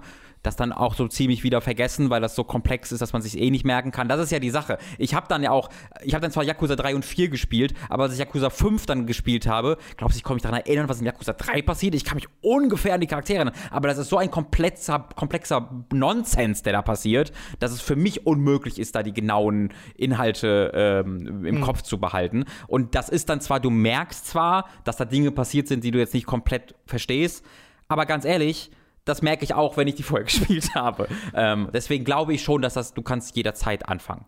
Äh, Das denke Bin ich auch. überzeugt Ich von. merke aber in meiner Erfahrung, als ich zu Kiwami und jetzt auch zu Kiwami 2 gegangen bin, dass mir das wirklich was gebracht Das- hat, das die, vorher, dadurch, die ja. vorher gespielt zu haben und schon vertraut zu sein mit den ganzen Fäden. Ich, ich war jetzt so ein bisschen angenommen, du hast irgendwie nur Zugriff zu bestimmten Spielen und dann sagst du, ich würde es gerne, aber es ist keines dieser Dinge, also das ist jetzt kein, weiß ich nicht, Last of Us 2, wo ich sagen würde, ja nee, wenn er das jetzt spielt, ohne Last of Us 1 gespielt zu haben, das ist irgendwie Nonsens. Ähm, so, das gewinnt auf jeden Fall dadurch. Stell dir mal vor, du musst, bevor du Nier spielst, musst du Dragon 1 1 gespielt bis haben. 3 durchspielen. Durchgespielt, alle Enden. Hast du Dragner 2 mit allen Enden durchgespielt? Dann verstehst du ihn hier nicht. Verstehst du das?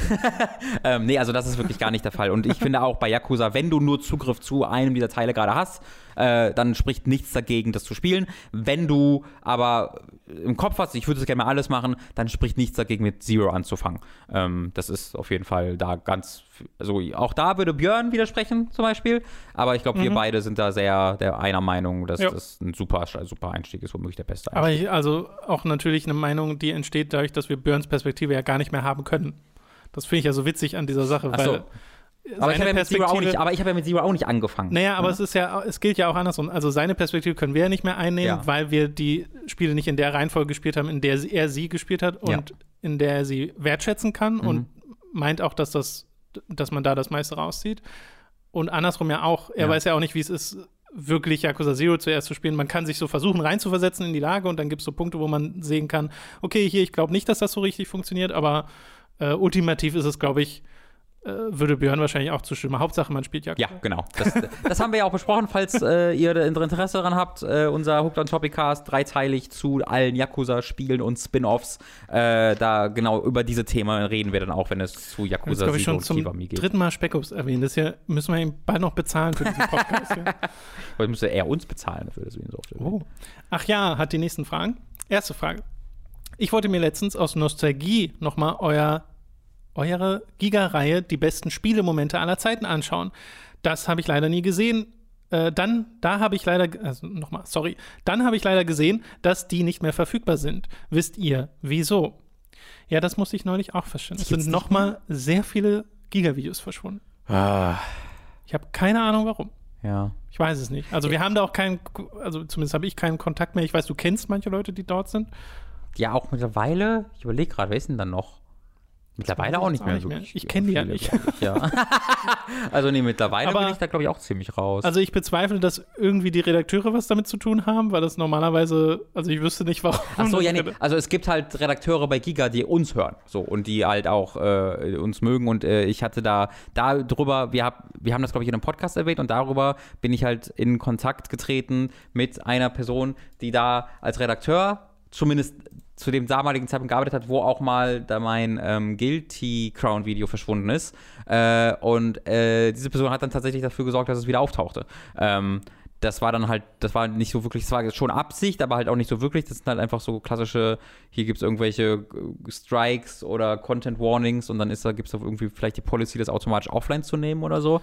Es ist, es ist frustrierend, ich bin, es ist, es ist frustrierend, aber ich habe mich auch damit abgefunden. Äh, deswegen ist es ich habe halt die ganzen, ärgerlich. Ich habe sehr, sehr viele Sachen, einen großen Teil unserer Sachen, nachdem ich mal gemerkt habe, dass Sachen verschwunden sind, Mhm. äh, runtergeladen Ja. und nochmal gesaved. Ich auch, also ich, ich das hab habe ich gemacht, als ich bei ich hab Giga meinen letzten Tag Archiv. hatte oder meine letzte Woche hatte, habe ich alle meine Robin Versus und Anime Awesome Videos Ja. oder sonst was, was ich noch saven wollte, ähm, mir runtergeladen und, Und, ich, soweit ich weiß, hat Severin noch alle Podcasts und Nick hat noch ganz viel Stuff. Und äh, also äh, so komplett verloren ist es nicht. Vielleicht kriegt man das ja auch mal hin, das zu archivieren. Da weiß ich aber auch nicht, ob dann Giga ankommt und sagen, ey, Ja, das ist, das ist so eine auf. Frage, die ich mich okay, was passiert, wenn ich einfach meine alten Anime Awesome Videos bei Hooked hochlade? Wenn ich raten würde, würde ich sagen, sie werden dir von den Anime-Firmen weggesperrt. Am ehesten auf jeden Fall, auf jeden Fall sehr viel mehr als von Giga selbst. Good point. Weil ich ja. glaube, ehrlich gesagt, dass es egal ist für Giga. Ja. Äh, ich glaube auch, dass es egal ist, aber das, ich glaube auch, dass es eine Firma nicht davon abhält, trotzdem Ärger zu machen.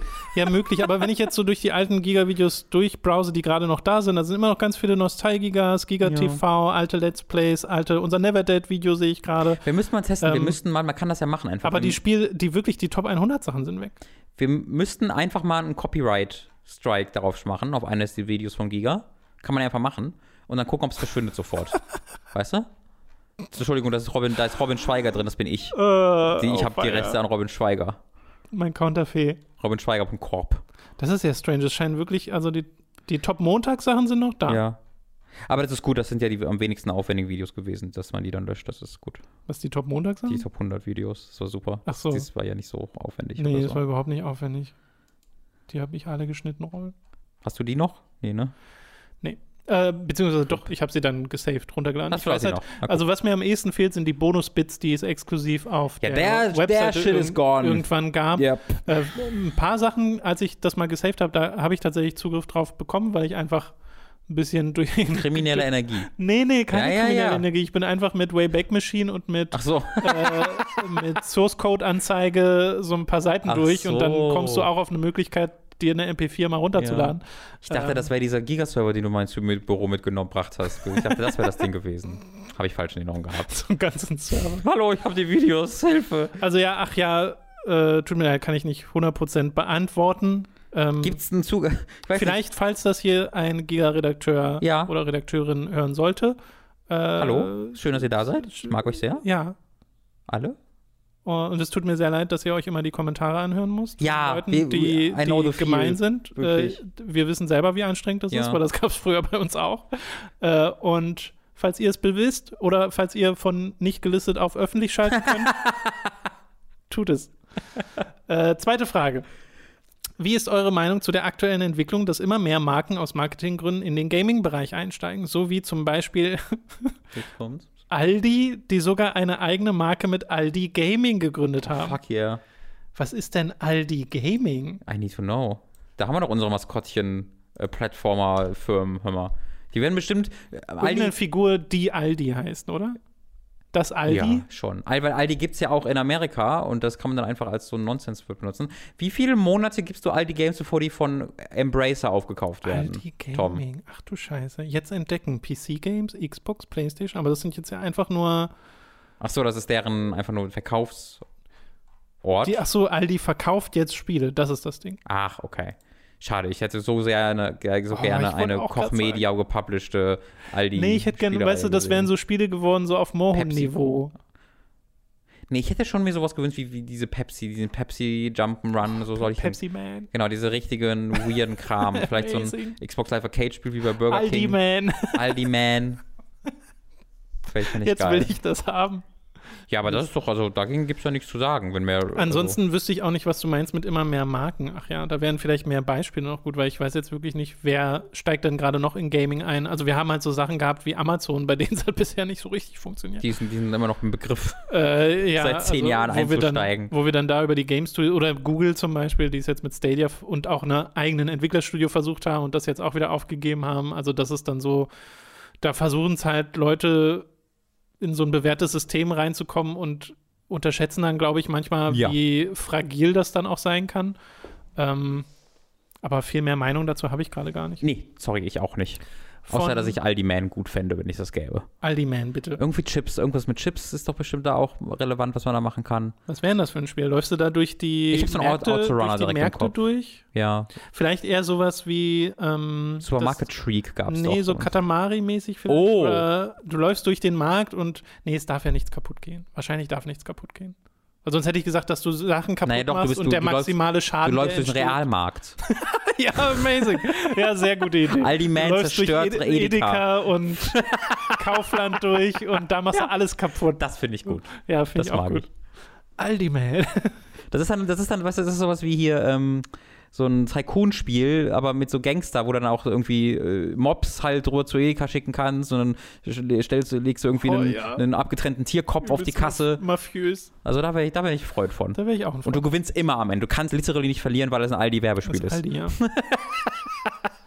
Lion slash Skugge hat die nächste Frage. Ich verfolge euch jetzt schon seit den guten alten Giga-Fail-Play-Zeiten. bist das. Damals war ich noch in der Schule und ihr habt mir mit euren legendären Videos regelmäßig Ah. die Nachmittage versüßt. Hättet ihr Bock, mal wieder so ein Failplay zu machen? Es gibt ja genug Perlen der deutschen Videospielindustrie, vor allem im Bereich der Simulatoren. Wäre auf jeden Fall ein absoluter Nostalgie-Flash. Also erstmal, ich werde wieder zu Asche vor unserer aller Augen, aber vielen Dank. Ähm, hat in der Schulzeit und so. Der, der so, Mann, ich ja, glaube, ja, er ist jetzt 54 und hat sein Enkel, Enkelkind bekommen. ähm, nee, aber es freut mich, das freut uns, glaube ich, beide immer sehr, sehr zu hören, dass man da auch irgendwie Leute schon seit so einer langen Zeit begleitet und vielleicht ein bisschen, äh, ja, äh, ja, einfach begleitet und unterhalten hat. Ähm, ich glaube, also die Lust ist natürlich da, aber ich glaube, das ist sehr ein Produkt seiner Zeit und ich glaube, es ist sehr, es hat durch seine Struktur so gut funktioniert, wie es funktioniert. Es hat mit den, dank den Leuten, die daran teilgenommen haben, so funktioniert, wie es funktioniert hat. Und ich glaube, sonst bist du schnell, also du bist halt, man kann äh, Simulator-Games spielen, aber das ist dann nicht das, das, was du dir davon erhoffen würdest, glaube ich. Ich glaube auch, die äh, sind, wenn sie kaputt sind, sind äh, sie auf die gleiche Art kaputt, wie sie damals kaputt waren, Mhm. in der Regel. Äh, ich glaube aber, die Durchschnittsqualität ist sogar eher hochgegangen von dem, was ich jetzt so ein bisschen beobachtet habe. Mhm. Bin ich mir aber nicht so 100% sicher, dass das vielleicht auch dann gar nicht mehr so, äh, so flasht. Viel mehr könnte man das dann eher bei Spielen machen, die so aus der Norm, also theoretisch hätte man zu Cyberpunk einen Fairplay machen können, fast bei der Ja. Glitch-Dichte, die am Anfang noch vorhanden war. Inzwischen geht's ja. Da war ich, also ich Ähm. war Minuten davor, mir die, Play, mir die Xbox One-Version zu kaufen An- und äh, dazu was zu machen. Äh, Shadow of Mordor haben wir ja mal die Ja. PS3-Version Ja. gespielt. Das ist im Wesentlichen auch ein bisschen ein Failplay. Äh, Ballern Wonderworld ist auch ein bisschen ein Failplay. Stimmt. Und äh, so in, in so ein leichtes Echo von Giga Ja. Failplay hörst du dann, glaube ich, Ja, noch ja. in manchen anderen Videos. Aber für ein spezielles Format oder wenn dann vielleicht, also was ich mir vorstellen könnte, wäre, dass man sowas mal einmalig macht, wenn sich das Spiel anbietet. Mhm. Bisher wüsste ich einfach nicht, bei welchem Spiel. Genau. Und ich, und ich glaube halt, dass es dann nicht dieses Failplay wäre. Ich glaube, für dieses Failplay ist ein Tobi wichtig. Ich glaube, für dieses Failplay ist ein David wichtig, damit diese wir Atmosphäre haben's- rüberkommt, Ihr habt das ja er. aber auch mit Mats und Leo gemacht. Da sind auch lustige Folgen bei. Das ist, ja, aber auch das ist wieder was Also in, meine, in, in meiner Wahrnehmung ist das, ist das fast wieder ein anderes Format mit Mats und Leo tatsächlich, weil das Nee, mochte ich dann, das ist- mochte ich dann auch. Also es ist halt persönlichkeitsgetrieben Ja, ja. Zu, zur Hälfte und äh, da spielt natürlich eine Rolle, wer dabei ist. ja. Äh, aber das, genau, das Also ich rank mal, warte, ich rank einfach mal kurz Tobi, David, Leo und Mats äh, einfach allgemein und dann können wir uns dann. Oh mein Gott. Tobi ist auf 1, alle anderen dahinter. Das ist mein Ranking für alles. Die Frage kriegen wir auch übrigens immer. Ja, das können wir ja mal sagen. Tobi ist einfach, also Tobi hat Das haben wir ja kein, schon mehrfach gesagt, aber ja, halt wir schon können es gerne nochmal. Wir sagen es alle paar Monate mal. Tobi ist halt raus aus dem Produzieren von Inhalten. So Wir haben es wirklich lange probiert. Ähm, genau, aber das ist also, wir sind ja jetzt nicht so, ach, äh, also. du vielleicht nicht. Nein, nein, worauf ich hinaus, also natürlich bin ich traurig, aber ich, wir sind ja jetzt, also ist ja nicht so, dass wir ihn kontaktieren und er reagiert nicht und wir denken so, ah, scheiße. Passiert auch, aber er hat auch schon, also ich habe das als Antwort bekommen, ich habe mit ihm gesprochen, Äh, will ja, ich, ich darauf weiß, hinaus. ich Es ist, nicht so, dass irgendwie da böses Blut herrscht, Blut herrscht oder Nee, so. ist gar kein das ist der Punkt. Aber äh, Tobi hat einfach sehr viele andere Dinge zu tun. Tobi hat, ist halt äh, in, in der Gesellschaft verankerter Mann, ein Vater, der arbeiten geht, der Kinder erzieht. Das können wir nicht nachvollziehen. Ähm, und äh, der hat halt einfach nicht kein großes Interesse mehr äh, in dieser Form, wie wir das bei Giga oder wie wir das hier auch bei Hooked machen, vor die Kamera oder vor das Mikro zu treten. Ähm, und das Ja. ist halt dann, also ich verstehe das auch völlig. Also wir haben es eine Zeit lang versucht und jetzt Ja. hat sich halt rausgestellt, naja, so richtig klappt das nicht mehr. Sollte es in der Zukunft noch mal klappen, sind wir natürlich sofort bereit Ja. dafür, aber ähm, das ist jetzt einfach, das ist Genau. jetzt einfach so. Aber Und das ist völlig- vollkommen okay. Genau, das will ich halt nur extra betonen. Das ist halt einfach, das ist völlig verstanden und völlig verständlich. Genau. Und es ist nicht, dass das irgendwie aus irgendwas erwachsen ist, äh, ähm, was irgendwie böses Blut äh, darauf Nee. hindeuten würde oder sowas. Äh, Nicht so wie bei David. Fucking David. David ist zu groß. Nur, Ich will, will das einfach einbringen. Numemon mit der nächsten Frage. Vor kurzem ist ja leider der Berserk-Erschaffer Kentaro Miura gestorben. Ich war total geschockt und auch echt bedient. Auf Berserk bin ich damals durch deinen Manga Awesome gestoßen und habe seitdem alles, was möglich war, zum Berserk-Universum konsumiert und lieben gelernt. Eine so fantastische Welt mit dieser einzigartigen Erzählung und den wunderbar geschriebenen Charakteren gibt es wirklich nur einmal. Nur leider ist die Geschichte nicht zu Ende erzählt. Kann man hoffen, dass die Geschichte noch eine Art Ende findet? Sollte man einfach mit dem zufrieden sein, was nach über 30 Jahren Arbeit an Epos herausgekommen ist? Schließlich steht natürlich die Tragik des Todes von Kentaro Miura im Vordergrund. Aber Mann, ich liebe, Mann, liebe ich diese Geschichte und wüsste zu gerne, wie alles zu Ende geht. Äh, wie siehst du das? Und ich kann die Frage, kann ja auch an uns beide gehen. Mhm. Ähm, ähnlich. Also natürlich ist der Wunsch nach einem Ende da, aber es ist jetzt bei mir eher so ein Ding, dass es wird ja jetzt mit Sicherheit noch veröffentlicht, was an Kapiteln rauskam und ich glaube jetzt für Ende des Jahres soll der nächste richtige Band erscheinen in Deutschland und den hole ich mir dann auch noch, weil ich ja wirklich immer warte, bis die Bände draußen sind und mir nicht die Kapitel irgendwie online sonst da wo äh, durchlese. Und deswegen bin ich noch gar nicht auf dem aktuellsten Stand, also weiß gar nicht, wo dann die Geschichte tatsächlich quasi aufhört. Aber was ich jetzt, wo ich so ein bisschen Bauchschmerzen hätte, wenn jetzt irgendjemand, irgendein anderer Manga-Künstler kommen würde und sagen würde, so jetzt, ich habe hier irgendwie die Möglichkeit und schreibt, Mhm. mach das jetzt zu Ende, äh, weil das, äh, das wäre weird. Soweit, also ich weiß jetzt leider nicht mehr, wo ich das gelesen habe, aber genau diese, darauf habe ich die Entgegnung gelesen, dass es auch bei Berserk schon der Fall sei, dass er, dass er halt dieses, er halt so ein wesentliches Team von Leuten und auch Mitzeichnern hätte, ähm, Ja. dass das wohl gar nicht so unmöglich er wäre. hat ja wirklich Leute angelernt. Genau, das hat ja, ne, Manga-Zeichner machen das ja selten alleine, sondern haben ja ein Team, genau, Ja, ja. Die, die die anlernen. Ähm, und das frage ich mich halt, wenn es halt dieses Skript gäbe, theoretisch, wissen wir nicht, aber wenn es irgendwie die Idee gäbe, die Skript gäbe, gäbe es da die Möglichkeiten, das umzusetzen und, finde ich auch eine sehr wichtige Frage, will man das überhaupt? Ja? Also wenn es da wirklich ein Skript schon gibt, wo irgendwie schon eine Outline drin ist, von wegen, okay, so, da, das, also irgendwo hat Kentaro Miura da schon mal den Plan quasi gehabt und, äh, äh, und die Weitsicht, äh, dann kann ich mir vorstellen, dass man das immer noch umsetzt. Ansonsten, also ich rechne halt nicht damit. Ich rechne Nee, damit, dass jetzt die letzten Kapitel, die er gemacht hat, noch irgendwo veröffentlicht werden und dann war es das halt mit Berserk und dann schwebt es halt so ein bisschen in der Luft, aber äh, momentan bin ich auf einem Stand, wo ich sagen würde, dass da zwar noch weiter und wahrscheinlich auch noch eine ganze Menge weiter erzählt werden würde, aber es ist jetzt nicht so, dass es äh, natürlich, wie gesagt, mir fehlen noch ein paar Kapitel, aber bisher ist mein, wenn es jetzt zum Beispiel auf meinem aktuellen Wissensstand aufhören würde, wäre das zwar schade, Ja. aber es ist jetzt nicht Ja. der übelste Cliffhanger oder das, also es ist so ein Punkt, wo ich mir gerne selber noch so ein bisschen was dazu denke Mhm. und dann wäre ich auch okay damit. So geht's mir auch. Ich hatte ja aufgehört, dann irgendwann Ja. den, den Manga zu lesen, weil ich einfach ein bisschen das Interesse verloren hatte und halt für mich ist diese Serie so charaktergetrieben und so wenig plotgetrieben.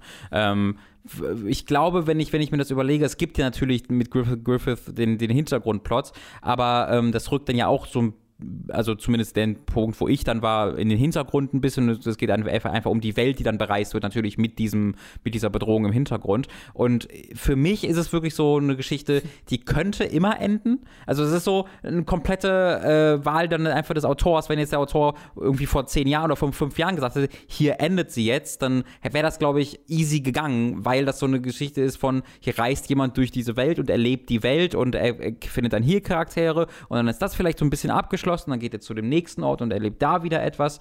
Ähm, und das ist alles für mich so charaktergetrieben und äh, so in der Charakterentwicklung gehaftet und weniger im Plot und in den Twists, die ich durch den Plot erleben würde, ähm, dass das für mich halt da schon s- dann überraschend einfach viel zu sagen. Ich höre jetzt halt erstmal aus, weil es nicht, dass ich sage, ich lese das jetzt nie wieder, sondern ich höre jetzt einfach erstmal auf, weil ich froh bin mit dem, was ich hier gelesen habe und gerade das große Interesse nicht mehr da ist. Ja, für mich ist es beides. Ja. Also ich bin total bei, dabei bei den Charakteren, aber mich interessiert auch der große Plot und ich habe das Gefühl, das ist die ganze Zeit auf was zugesteuert und steuert auch immer noch auf etwas Mhm. zu, äh, auf Wiederbegegnung oder sonst irgendwas. Und da gibt es so mehrere Fäden, die gerade laufen und da bin ich auch wahnsinnig interessiert, wie die, wie Kentaro Miura sich gedacht hat, das alles zusammenzubringen Mhm. und zu Ende zu bringen. Und sollten wir es nicht erfahren, dann ist das halt so. Ähm, dann bleibt trotzdem der, das Erbe erhalten, der Mhm. Einfluss erhalten, das wahnsinnig tolle Werk dieses Mannes erhalten. Und äh, ja, das ist, äh, ist halt immer noch eine super. Also ich kann das sehr nachvollziehen, was du schreibst, Numimon, mit dem äh, Schock. Ja. Äh, weil ich dachte auch, ich lese nicht richtig, als ich das Ja. gesehen habe, weil das wirklich mega traurig ist. Aber äh, das, das sind ja so Sachen, ne, so, es sind morbide Gedanken, die man manchmal hat. Äh, und bei so Sachen wie Game of Thrones, bei äh, Song of Ice and Fire ist das Mhm. ja wirklich.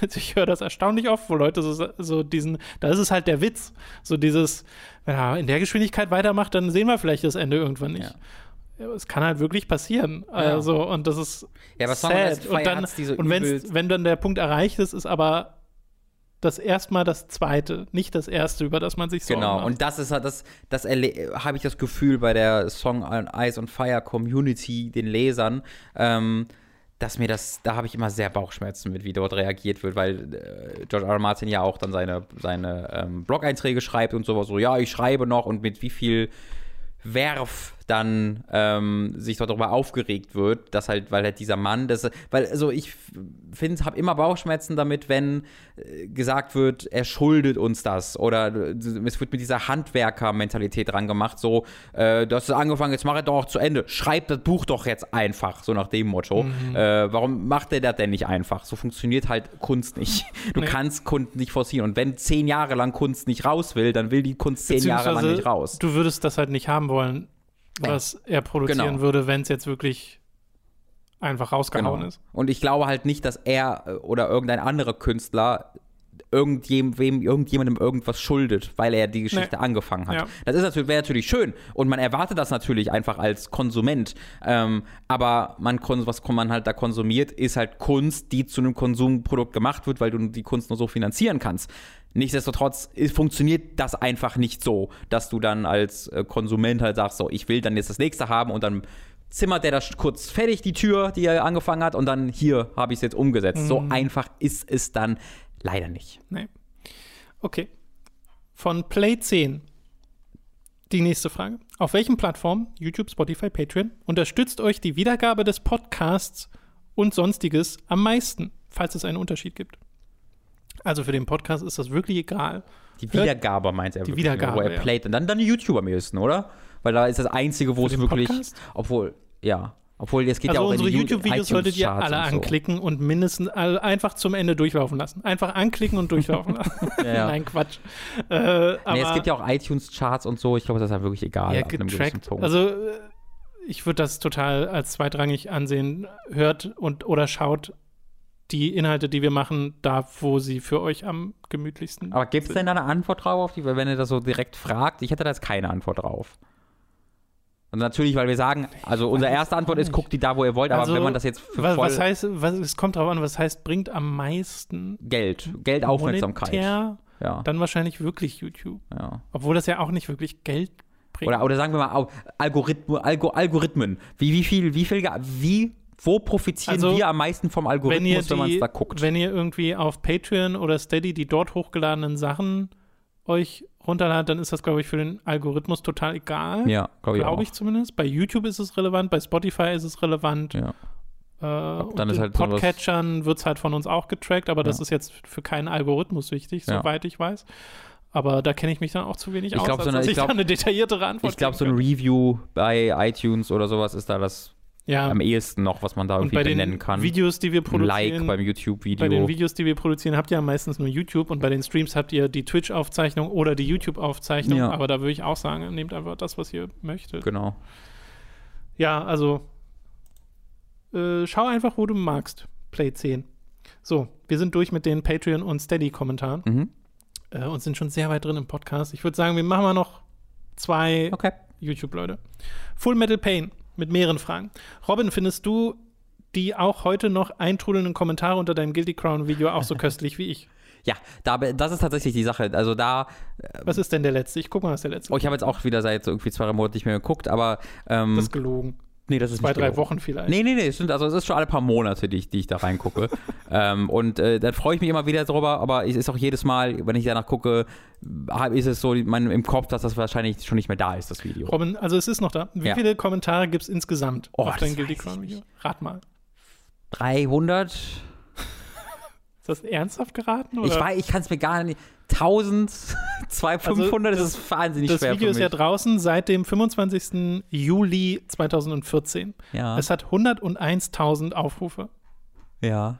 und 2796 Kommentare. Oh, den Wow. letzten mag ich aber sehr. Von wann ist der? Von vor einer Woche. Sexismus ist da, ja. Ja. Aber die Tiefe des Animes darf deshalb nicht ignoriert werden. Jeder einzelne Charakter dieser Serie hat seine eigene Geschichte und seine eigenen Antriebe. Der Anime, der Anime an sich ist echt klasse. Und dann geht es noch ein bisschen weiter, warum er klasse ist. Aber immerhin, da wird, mal, da wird anerkannt, dass Sexismus in dem Ja. Anime akzeptiert. Da ist man schon weit gekommen. Das könnte, mittlerweile könnte das auch der gleiche Kommentar sein, der vielleicht vor sieben Jahren geschrieben hat. Weißt du, die Leute können mittlerweile schon so wieder erwachsen geworden sein ähm, oder gewachsen Naja. sein, dass sie dann äh, die komplette, also, ne? Also ja. sein, der letzte Satz, nachdem er das so ein bisschen ausgeführt hat, man könnte meinen, du hast keinen Sinn für tieferes Storytelling, ja, das ist es. Es ist wirklich kein Sinn für tieferes Storytelling slash Verständnis. Das, das, sind die, das ist ja das meiste, ähm, was die, das Fazit der Kommentatoren ist. Ich habe es halt nicht verstanden und ich bin der Sexist, weil ich sehe. Sie haben gar keinen Sexismus erkannt, also äh, weil sie nicht sexistisch sind. Du solltest deinen Scheiß-Content überdenken und vielleicht von Anime zu anderen Content wechseln. Du ekelhafter No-Weep. No-Weep? Weil du kein das ich Weep doch nie. Das ist ja amazing. Ich wurde als No-Weep bezeichnet. No-Weep, das möchte ich gerne etablieren. ist das die Muggel-Version von, wenn, man, genau. wenn man Anime Du nicht bist guckt? so ein No-Weep. Ja, es ist literally in, in, So in, in, dem Harry Potter-Universum, die Amerikaner sagen No, Ma no Match Ja. zu Nicht-Magiern. Das ist ein No-Weep. No-Weep. Sogar, das ist der gleiche Kommentar, hat mehrere, also der hat gleich mehrere Kommentare gemein. geschrieben. Sogar mehr Dislikes als Likes, so krass traurig, du Opfer. Ach Mann. Wenn du grundsätzlich gegen sowas wie Brüste oder eng angezogene Mädels Bin bist, ich, dann ja. Solltest du zum Beispiel auch Seven Deadly Sins nicht mögen, du. Vollidiot. Und, Perfekt. und auch kein Hunter Hunter. In so ziemlich allen Animes kommen Brüste vor. Schäm dich einfach, wenn du keine Ahnung hast. Solltest dich schnell von YouTube verpissen Oh no. und nie wiederkommen. Nie wieder. Außerdem ist Tsugumi meine Waifu. oh, ich lebe. Das ist so gut. Ich lebe. The gift that keeps on giving. Ach, ich hasse Brüste. Das ist, das ist, das, ist das, worauf es hinausläuft, Tom. Gott, ich hasse Brüste mehr. Vor allem, also sie, wie vielen Leuten ist klar, auf was für ein altes Video sie da an. Niemand. Die sind so wütend.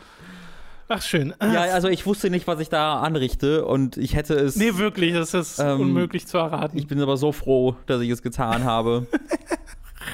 So, nächste Frage von Full Metal Pain. Tom, ich habe mittlerweile 85 Stunden in Persona Q2 gesteckt Oh, geil. und fühlte mich an dein altes Etrian Odyssey Video erinnert, da ich das Kartografieren ebenfalls sehr genossen habe. Hast du The Fafnir Night mittlerweile durchgespielt und andere Teile eine Chance gegeben? Vielleicht sogar einen Persona Q-Teil? Falls ja, wie fandest du diese? Äh, nein, nein und nein, tatsächlich. äh, was mir sehr leid tut, weil Etrian Odyssey Fafnir Night hat mir echt Spaß gemacht. Ähm, aber das ist halt auch so ein Dutzende Stunden RPG-Ding, wo ich dann irgendwann so ein bisschen raus war.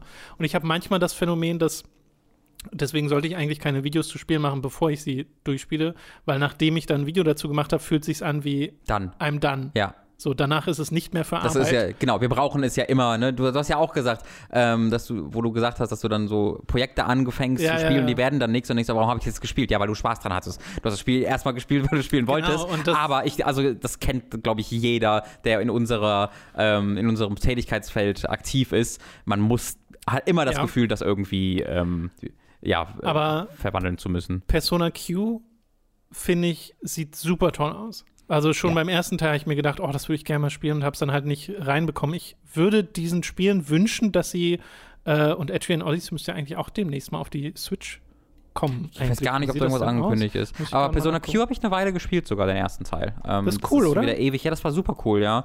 Äh, nicht so ganz, also ich muss mich da schon so ein bisschen reinfuchsen, weil das jetzt nicht so inhärent mein Genre ist, wo es sofort sagt, so, ah, klick, ich habe alles sofort, warum es so geil ist, eine Karte zu zeichnen. Das war schon so ein bisschen Eingewöhnungszeit. Ähm, und ich habe es auch nicht super viel gespielt, aber ähm, ist ist halt eine sehr, sehr schöne Möglichkeit, um in dieses Genre reinzufinden. Ja, ja, dem, über das, das, das Persona-Franchise. Äh, das letzte Etrian Odyssey war übrigens Nexus. Das ist 2019 bei uns erschienen. Äh, Habe ich gar nicht groß mitgeschnitten, ehrlich gesagt. Ist auch wieder auf dem 3DS erschienen. Ja. Also äh, vielleicht schafft die Reihe dann mal den Sprung auf die Switch, weil da könnte ich es mir auch sehr gut vorstellen. Ich meine, ähm, das könnte ja auch sein, dass das Shimigami Tensei 5 in eine ähnliche Richtung geht, zumindest wenn wir über Ego-Perspektive reden. Das ist ja auf dem 3DS auch so. Also mit den Kartenzeichnen ist da ja nicht dabei. Nee, Kartenzeichen nicht. Die Kämpfe sehen, also ja, die haben dann halt diese ähnliche Perspektive. In vier, genau, in vier sind die dann halt, aber in drei ja nicht. Ne? Das ist halt die Frage, gehen sie Stimmt. dann zu dem Dreier-Look oder den, den Vierer-Look. Ähm, aber ja, das ist ja schon nochmal ein anderes Genre dabei. Da bin ich sehr, sehr uninformiert bei diesem ja. Genre, muss ich auch gestehen. Äh, nächste Frage von Full Metal Pain. Bin cis und wollte euch für euer Transgender-Statement, in Klammern Harry Potter, sehr loben. Meine Frage ist, ob ihr die beiden Transgender Bread-Tuberinnen Philosophy Tube und ContraPoints kennt und was ihr von diesen haltet. Ich für meinen Teil habe sehr viel von den beiden gelernt. Äh, geht mir genauso. Also ich würde es auch so beschreiben. Ich habe ja. sehr viel gelernt äh, durch die beiden. Jetzt bei Easy Allies ist Ayla auch gerade, äh, hatte ihr Coming Out als Transgender äh, und wurde auch sehr supportive aufgenommen, fand ich auch sehr cool. Äh, haben uns gerade witzigerweise vor dem Podcast nochmal drüber mhm. unterhalten, wie schön das auch ist, dass das jetzt auch dann teilweise auf so großer Bühne stattfindet, weil das so vielen Leuten Mut gibt, mhm. dann wirklich zu sein, wer sie sind. Ja. Äh, und das, äh, weiß nicht, das, das gibt mir dann auch nochmal sehr viel. Und ich stecke, also ne, viele Sachen weiß ich auch noch nicht, viel lerne ich auch noch dazu. Und da hilft es dann einfach wirklich, dann auch die Videos von diesen Menschen zu sehen und zu sehen, was sie da von ihrem Alltag teilen. Und im Fall von so Philosophy Tube geht es ja auch nicht die ganze Zeit ums irgendwie trans sein oder so, sondern es sind ja einfach richtig gute Videos. Mhm. Vollkommen unabhängig davon. Ja. Aber es gibt eben auch ein Video, wo es äh, um diese, äh, um diesen Übergang geht. Äh, und da kann man noch mal sehr viel lernen. Ja. Genau. Einfach komplette Zustimmung. Steht ihr noch, ach witzig, steht ihr noch im Kontakt mit Tobi? Seine letzten Beiträge auf der Giga-Seite, beziehungsweise das letzte Video, wo der Gute zu sehen ist, äh, sind Jahre her. Was macht er und wo kann man ihn wieder sehen, beziehungsweise zu hören bekommen? Würde mich wirklich freuen, was von, wieder was von ihm zu hören. Ihr könnt in Berlin Black Dog Comic heißen die, ne? Black, Black Dog, Dog Comic, ja. Comics äh, besuchen, einen Comicladen in Berlin oder da ordern und dann äh, könnt ihr euch dort Comic kaufen und kriegt vielleicht auch einen Kuss von Tobi geht auf die Website blackdog.de. Sieht sie eigentlich immer noch aus wie von 1995? Oder wurde die mittlerweile überarbeitet? Ja, ein bisschen besser als das letzte Mal, als ich sie geguckt habe, aber auf jeden Fall noch Web 1.0. Ach, schön. Ich weiß nicht, ich glaube, das ist ein bisschen gemein. Nee, ist aber schön übersichtlich. Ja, das war die Hauptsache. So, und äh, Julian hat die nächste Frage. Julian, was geht? Nee, die halt. letzte Frage ist das dann noch auch, oder? Die letzte, genau. Äh, so, nee, ich lese einfach mal vor. Ich verfolge euch schon seit Giga-Zeiten, war aber bisher nie aktiv in der Community. Daher wusste ich nicht genau, wie ich euch meine Frage am besten übermitteln soll. Ich hoffe, sie findet ihren Weg in die Fragenliste. Edit. Dieses und auch schon letztes Jahr hat sich ein Thema wie ein roter Faden durch die News-Sektion eures Podcasts gezogen. Und zwar ging es immer wieder um die schlechten Arbeitsbedingungen der Videospielbranche mit Crunch etc. Ich selbst habe mein Masterstudium, Studium, Masterstudium zum Softwareentwickler vor kurzem abgeschlossen, kenne die Videospielbranche aber nur als Spieler. Da ich berufsbegleitend studiert habe, habe ich mittlerweile schon etwa drei Jahre Berufserfahrung als Entwickler in einem größeren Unternehmen. Generell gilt ja die Informatikbranche als eine mit verhältnismäßig guten Arbeitsbedingungen. Große Unternehmen wie Google, aber auch diverse Startups Startups sind auch für den extremen Fokus auf die MitarbeiterInnenzufriedenheit und ihre vielen Zusatzangebote an MitarbeiterInnen bekannt. Viele technische Unternehmen gewähren Bonuszahlungen basierend auf dem Unternehmensergebnis. Überstunden gelten als verpönt und Gleitzeit ist wohl das verbreitetste Arbeitsmodell. Hinzu kommen Sachbezüge wie gratis Fitnessstudio, gratis Kantinenessen und so weiter. Wie kommt es, dass in der Videospielbranche als kleiner Teilbereich das so radikal anders ist? Zumeist legen Unternehmen viel Wert darauf, langjährige Arbeitsverhältnisse durch oben genannte Maßnahmen und viele, vieles weiteres aufrechtzuerhalten. Es gibt das Bewusstsein für die Vorteile von Erfahrung im Unternehmen und die Nachteile von immer neuen MitarbeiterInnen, die erst eingelernt werden müssen. Warum werden gerade in der Videospielbranche vor allem junge MitarbeiterInnen angestellt, verheizt und dann wieder ersetzt? Ihr habt ja schon öfter über, von der durchschnittlichen Dauer gesprochen, die ein oder eine Entwicklerin in der Branche bleibt. Ich kenne solche Arbeitsbedingungen zum Glück weder von mir noch von meinen StudienkollegInnen und habe daher immer wieder interessiert und überrascht eure News gelauscht. Bei manchen Arbeitgebern äh, bei meinem Arbeitgeber wird ein Produkt generell erst relativ spät in der Entwicklung angekündigt. In der Videospielindustrie geschieht dies natürlich in der Regel viel früher. Doch auch Verschiebungen sind du dort durchaus üblich. Deshalb will mir noch weniger in den Kopf, warum nicht noch etwas mehr verschoben wird, sodass die Entwicklung auch ohne oder zumindest mit weniger Crunch klappt. Immerhin geht es ja vor allem den großen Studios, bei denen man immer wieder von Crunch hört, sehr gut. Bestes Beispiel Rockstar. Für mich als jemand, der in einem ganz anderen Teilbereich dieser Branche arbeitet, waren diese Fragen einfach sehr interessant und ich konnte sie mir nicht beantworten. Super äh, gute Frage und super guter ja, Kommentar. Sehr auch schöner Einblick, in, ja. Weil vom irgendwie Rest des, des Tech-Segments hätte ich jetzt keine Ahnung. Also du, du sagst ja, dass es da den Leuten dann besser geht, dass Arbeitsbedingungen da äh, groß geschrieben werden, dass also das ist auch meine Erfahrung. Ich habe auch so genau, das, das Kontakt, weiß ich einfach Kontakt nicht. Da bin ich dazu. Ähm, ich glaube dass schon, dass es äh, Julian was, ne? Äh, ja. Julian da sehr gut geht, offensichtlich mit dem, was er auch da beschreibt. Das ist ja auch keine Selbstverständnis und gerade wo du dann natürlich auch arbeitest, in welcher Stadt und sowas.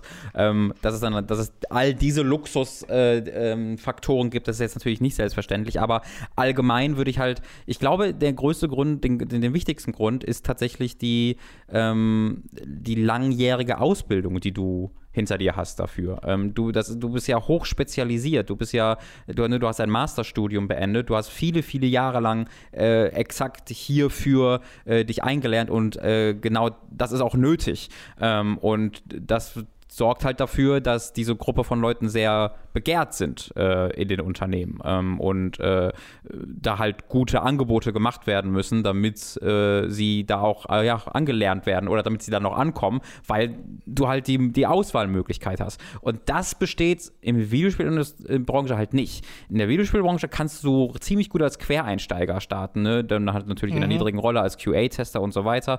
Ähm, aber das ist etwas, was du immer und immer und immer und immer wieder liest halt, dass halt auch spätere Leads und Studioleiter irgendwo als QA-Tester anfangen. Und zwar nicht nur in den 80er und 90ern, sondern auch bis in die 2000er rein. Dass halt wirklich Leute, die heute große Spiele machen, Mitte, Ende der 2000er als QA-Tester irgendwo angefangen ja. haben. Und, dieses, und dieser Nachschub ist unendlich. Dieser Nachschub von Leuten, die gerne Videospiele entwickeln wollen. Und gerade jetzt, wo die Tools zugänglicher sind, als sie je waren äh, und wo jeder das von sich aus im Grunde machen kann, äh, ist dieser Nachschub halt wirklich unendlich. Und das heißt nicht, dass es nicht einen absoluten Wert hat, da die Ausbildung auch zu machen. Hat's ja, natürlich hat's das. Ähm, aber der umgekehrt geht es halt auch als Quereinsteiger und das ist nicht und das ist nicht selten. Und ich glaube, das ist der größte und wichtigste Grund, dass die Unternehmen wissen, ja, wenn wir den jetzt verschleißen, dann haben wir 25 neue, die wir für den gleichen, äh, für den Gehalt, gleichen Gehalt äh, neu einstellen können. Ähm, ich glaube, das ist der, ist, ist der größte Grund dafür. Ja, ich frage mich, wie also ist das dann wirklich so gesehen, dass das auch qualitativ so austauschbar ist, dass die Leute dann auch das Gleiche können? Nee, natürlich nicht. Genau, das ist ja die Sache. Äh, das ist ja das Problem, also, dass das halt, unsere weil, Industrie hat. Genau, weil das ja so eine Fehleinschätzung Absolut. zu sein scheint ja. und das ja nicht ein gesundes, dauerhaftes Modell ist, aber trotzdem viele Firmen lange Zeit damit äh, gut fahren, wie eine Naughty Dog oder eben ein Rockstar. Äh, und das ist äh, also so richtig selbst kann ich mir das auch nicht beantworten. Ich glaube, es liegt ein bisschen daran, ähm, dass diese Industrie halt so aus diesen G Garagenfirmen entstanden ist und alles so äh, verhältnismäßig jung ist äh, und es da nicht ganz die Strukturen gibt, wie es sie in anderen Industrien gibt. Ja, aber glaubst du wirklich, wenn du zu 2K oder Activision oder EA guckst, das sind ja gigantischste Multimilliardenunternehmen. Ja, ja. Ich glaube, ich habe, ich habe nicht das Gefühl, dass es da noch viel Garage Aber nee, gibt. Nee, nee, ich glaube, dass es einfach eine Folge dessen ist, weil das so äh, aus einem Kleinen heraus entstanden ist. Aber wie gesagt, ich müsste mhm. auch nur rein spekulieren. Ich weiß auch nicht so richtig, warum. Äh, ich meine, wir es gibt ja inzwischen die Game Design Studiengänge und so. Es gibt ja Möglichkeiten, wirklich ja. äh, die verschiedenen Aspekte dieser Branche sich wirklich anzulernen und dann qualifiziert äh, sich zu bewerben an entsprechenden Punkten. Äh, und das sind ja dann ganz klassische Strukturen, in die du reinkommst.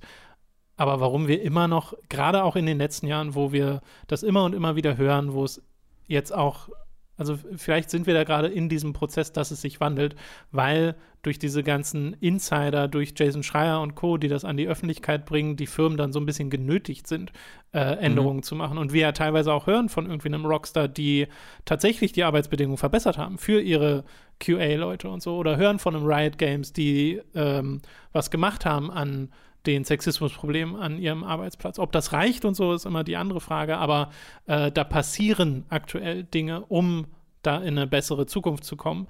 Und dass das halt hoffentlich der Vergangenheit angehört, aber gerade erst zuletzt, ne, wir haben ja Cyberpunk in diesem Podcast auch erwähnt, mhm. wo wir genau das Gleiche hatten, wo es dann auch wirklich nicht funktioniert hat. Also ja. die sind krass auf die Schnauze gefallen damit. Ja. Äh, und da merkt man halt, das ist, das kann nicht nachhaltig sein, das kann nicht kann nicht gut sein für die Industrie. Nee. Aber was so die Gründe dafür sind, ich schätze mal, also das, was du gesagt hast, ist auf jeden Fall ein Punkt. Du hast einfach so viele.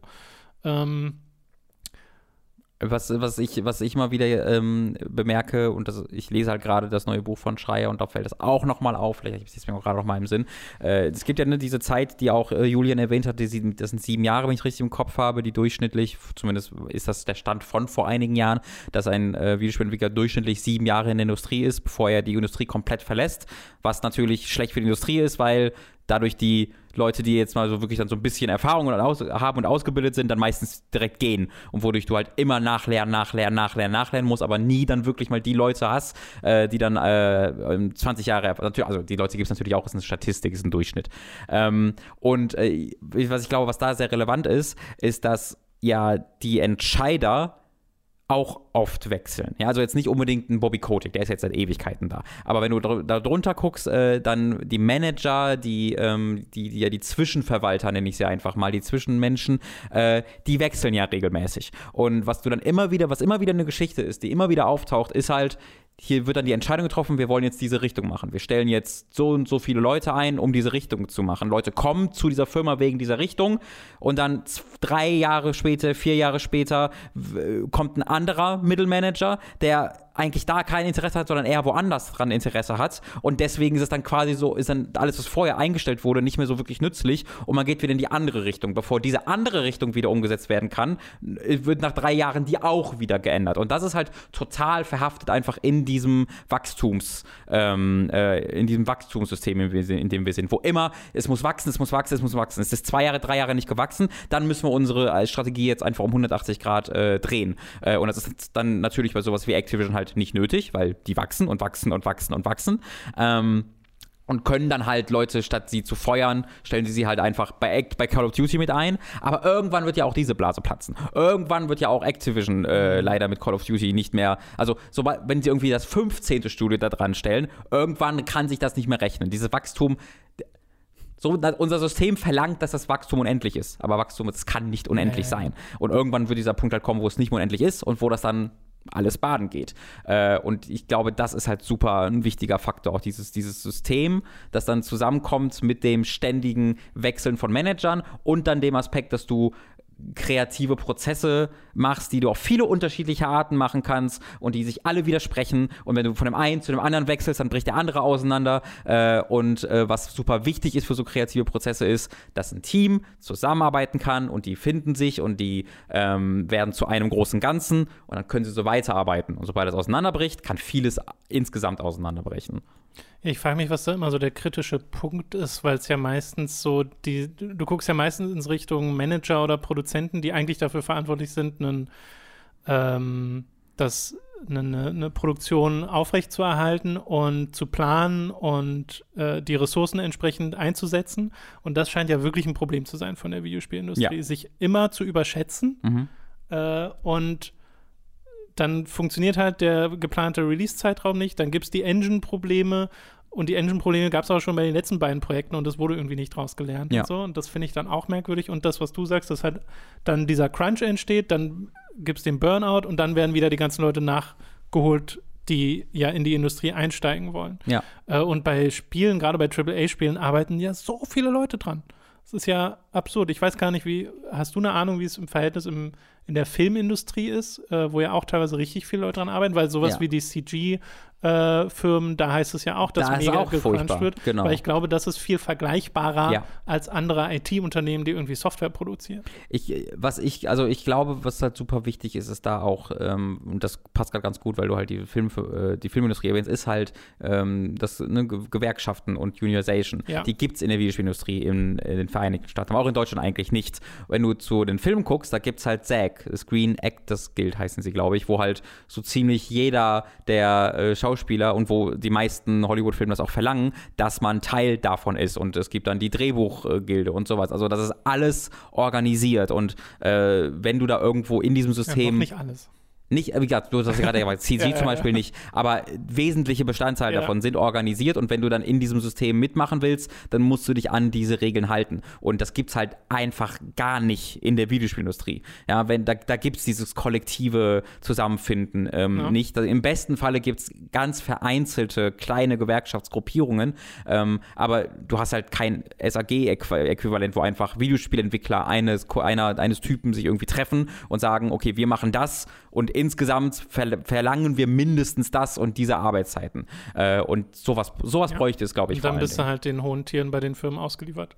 Ja, und du bist vor allen Dingen den amerikanischen Gesetzen ausgeliefert, Das die auch, ja. das nicht gerade ermutigen. Äh, Aber es ist ja, es ist ja nicht nur darauf beschränkt. Wie gesagt, wir haben, nee, wie Cyber- gesagt, wir haben jetzt mehrere, erwähnt, wir haben ja mehrere Punkte erwähnt, das hat alles miteinander zu tun. Und es funktioniert, also es gibt auch Beispiele, wo es funktioniert. Soweit ich weiß, ist Rare zum Beispiel ein Studio, bei dem es, Mhm. äh, glaube ich, ganz gute Arbeitsbedingungen gibt. Wir hatten im letzten Jahr das mit Hades, den Entwicklern Super Giant, äh, die auch sagen, nee, sie arbeiten aktiv dagegen, dass Mhm. Leute crunchen, weil eben auch manchmal, weil das auch so ein Ding ist, wo, wo Leute gibt, die wirklich sagen, nee, ich mache das gerne, ich mache das, ich mache das, ich mache hier noch extra und so, die man dann auch so ein bisschen zurückhalten muss, Ja. weil das nicht immer gesund ist. genau. Und weil es halt Äh, einen Effekt auf die anderen Mitarbeiter hat. Und Selbst wenn du es nur genau, für dich weil's einen machst. psychologischen Effekt hat.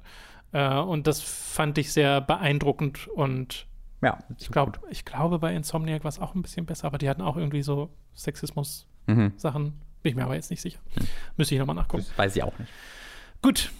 Dann soll es das, denke ich, gewesen sein für Ja, diesen Podcast. das war doch ordentlich. Äh, waren jetzt fast zwei Stunden. Äh, da sind noch einige YouTube-Kommentare übrig geblieben. Die packe ich wieder hinten ran in mein Dokument, damit äh, ich die jetzt nicht komplett verliere fürs nächste Mal. Ansonsten könnt ihr auch neue Kommentare gerne unter diesem Podcast hier schreiben. Und wenn ihr 10 Euro bei Patreon und Steady äh, gebt, dann werdet ihr zu Feedback-SupporterInnen und eure Fragen kommen garantiert ran. Ich schätze mal, in so zwei Monaten mache ich dann den nächsten äh, Artikel auf Patreon und Steady, damit wir dort die Fragen sammeln. In der Zwischenzeit, wenn ihr gerade Feedback-SupporterIn seid, dann könnt ihr die auch einfach zum Beispiel über Mail schicken äh, mit entsprechendem, äh, entsprechender Betreffzeile. Äh, also am besten irgendwie das Wort Feedback in die Betreffzeile mit reinbringen und am besten auch die Mail nutzen, die ihr gerade bei Steady und äh, Patreon nutzt. Dann kann ich das auch entsprechend zuordnen. Und äh, dann kann ich eure Fragen speichern fürs nächste Mal. Das hat sehr viel Spaß gemacht, Robin. Mhm. Das war einiges. Äh, und eine halbe Stunde Final. Fantasy. Äh, tut mir leid. Nee, das ist gut. Das ist gut. Das ist gut. Irgendwann wird es vielleicht noch mal einen eigenen Cast dazu geben. Mal gucken. Wird natürlich jetzt ein bisschen schwieriger, weil es so ein bisschen aufgesplittert ist, weil wir das jetzt unterschiedlich spielen. Ja, jetzt ist es wirklich sehr. aber, aber mal schauen. Mal schauen. Vielleicht zu Shadowbringers. Äh, nun, Ja, da werde ich nicht. Ja, Äh, das dauert noch. äh, das soll es gewesen sein mit, diesem, äh, mit dieser Ausgabe vom Feedback Podcast. Äh, vielen Dank fürs Zuhören. Vielen Dank für euren Support. Patreon.com slash schuckt. Wir hören uns beim nächsten Mal. Tschüss. Tschüss.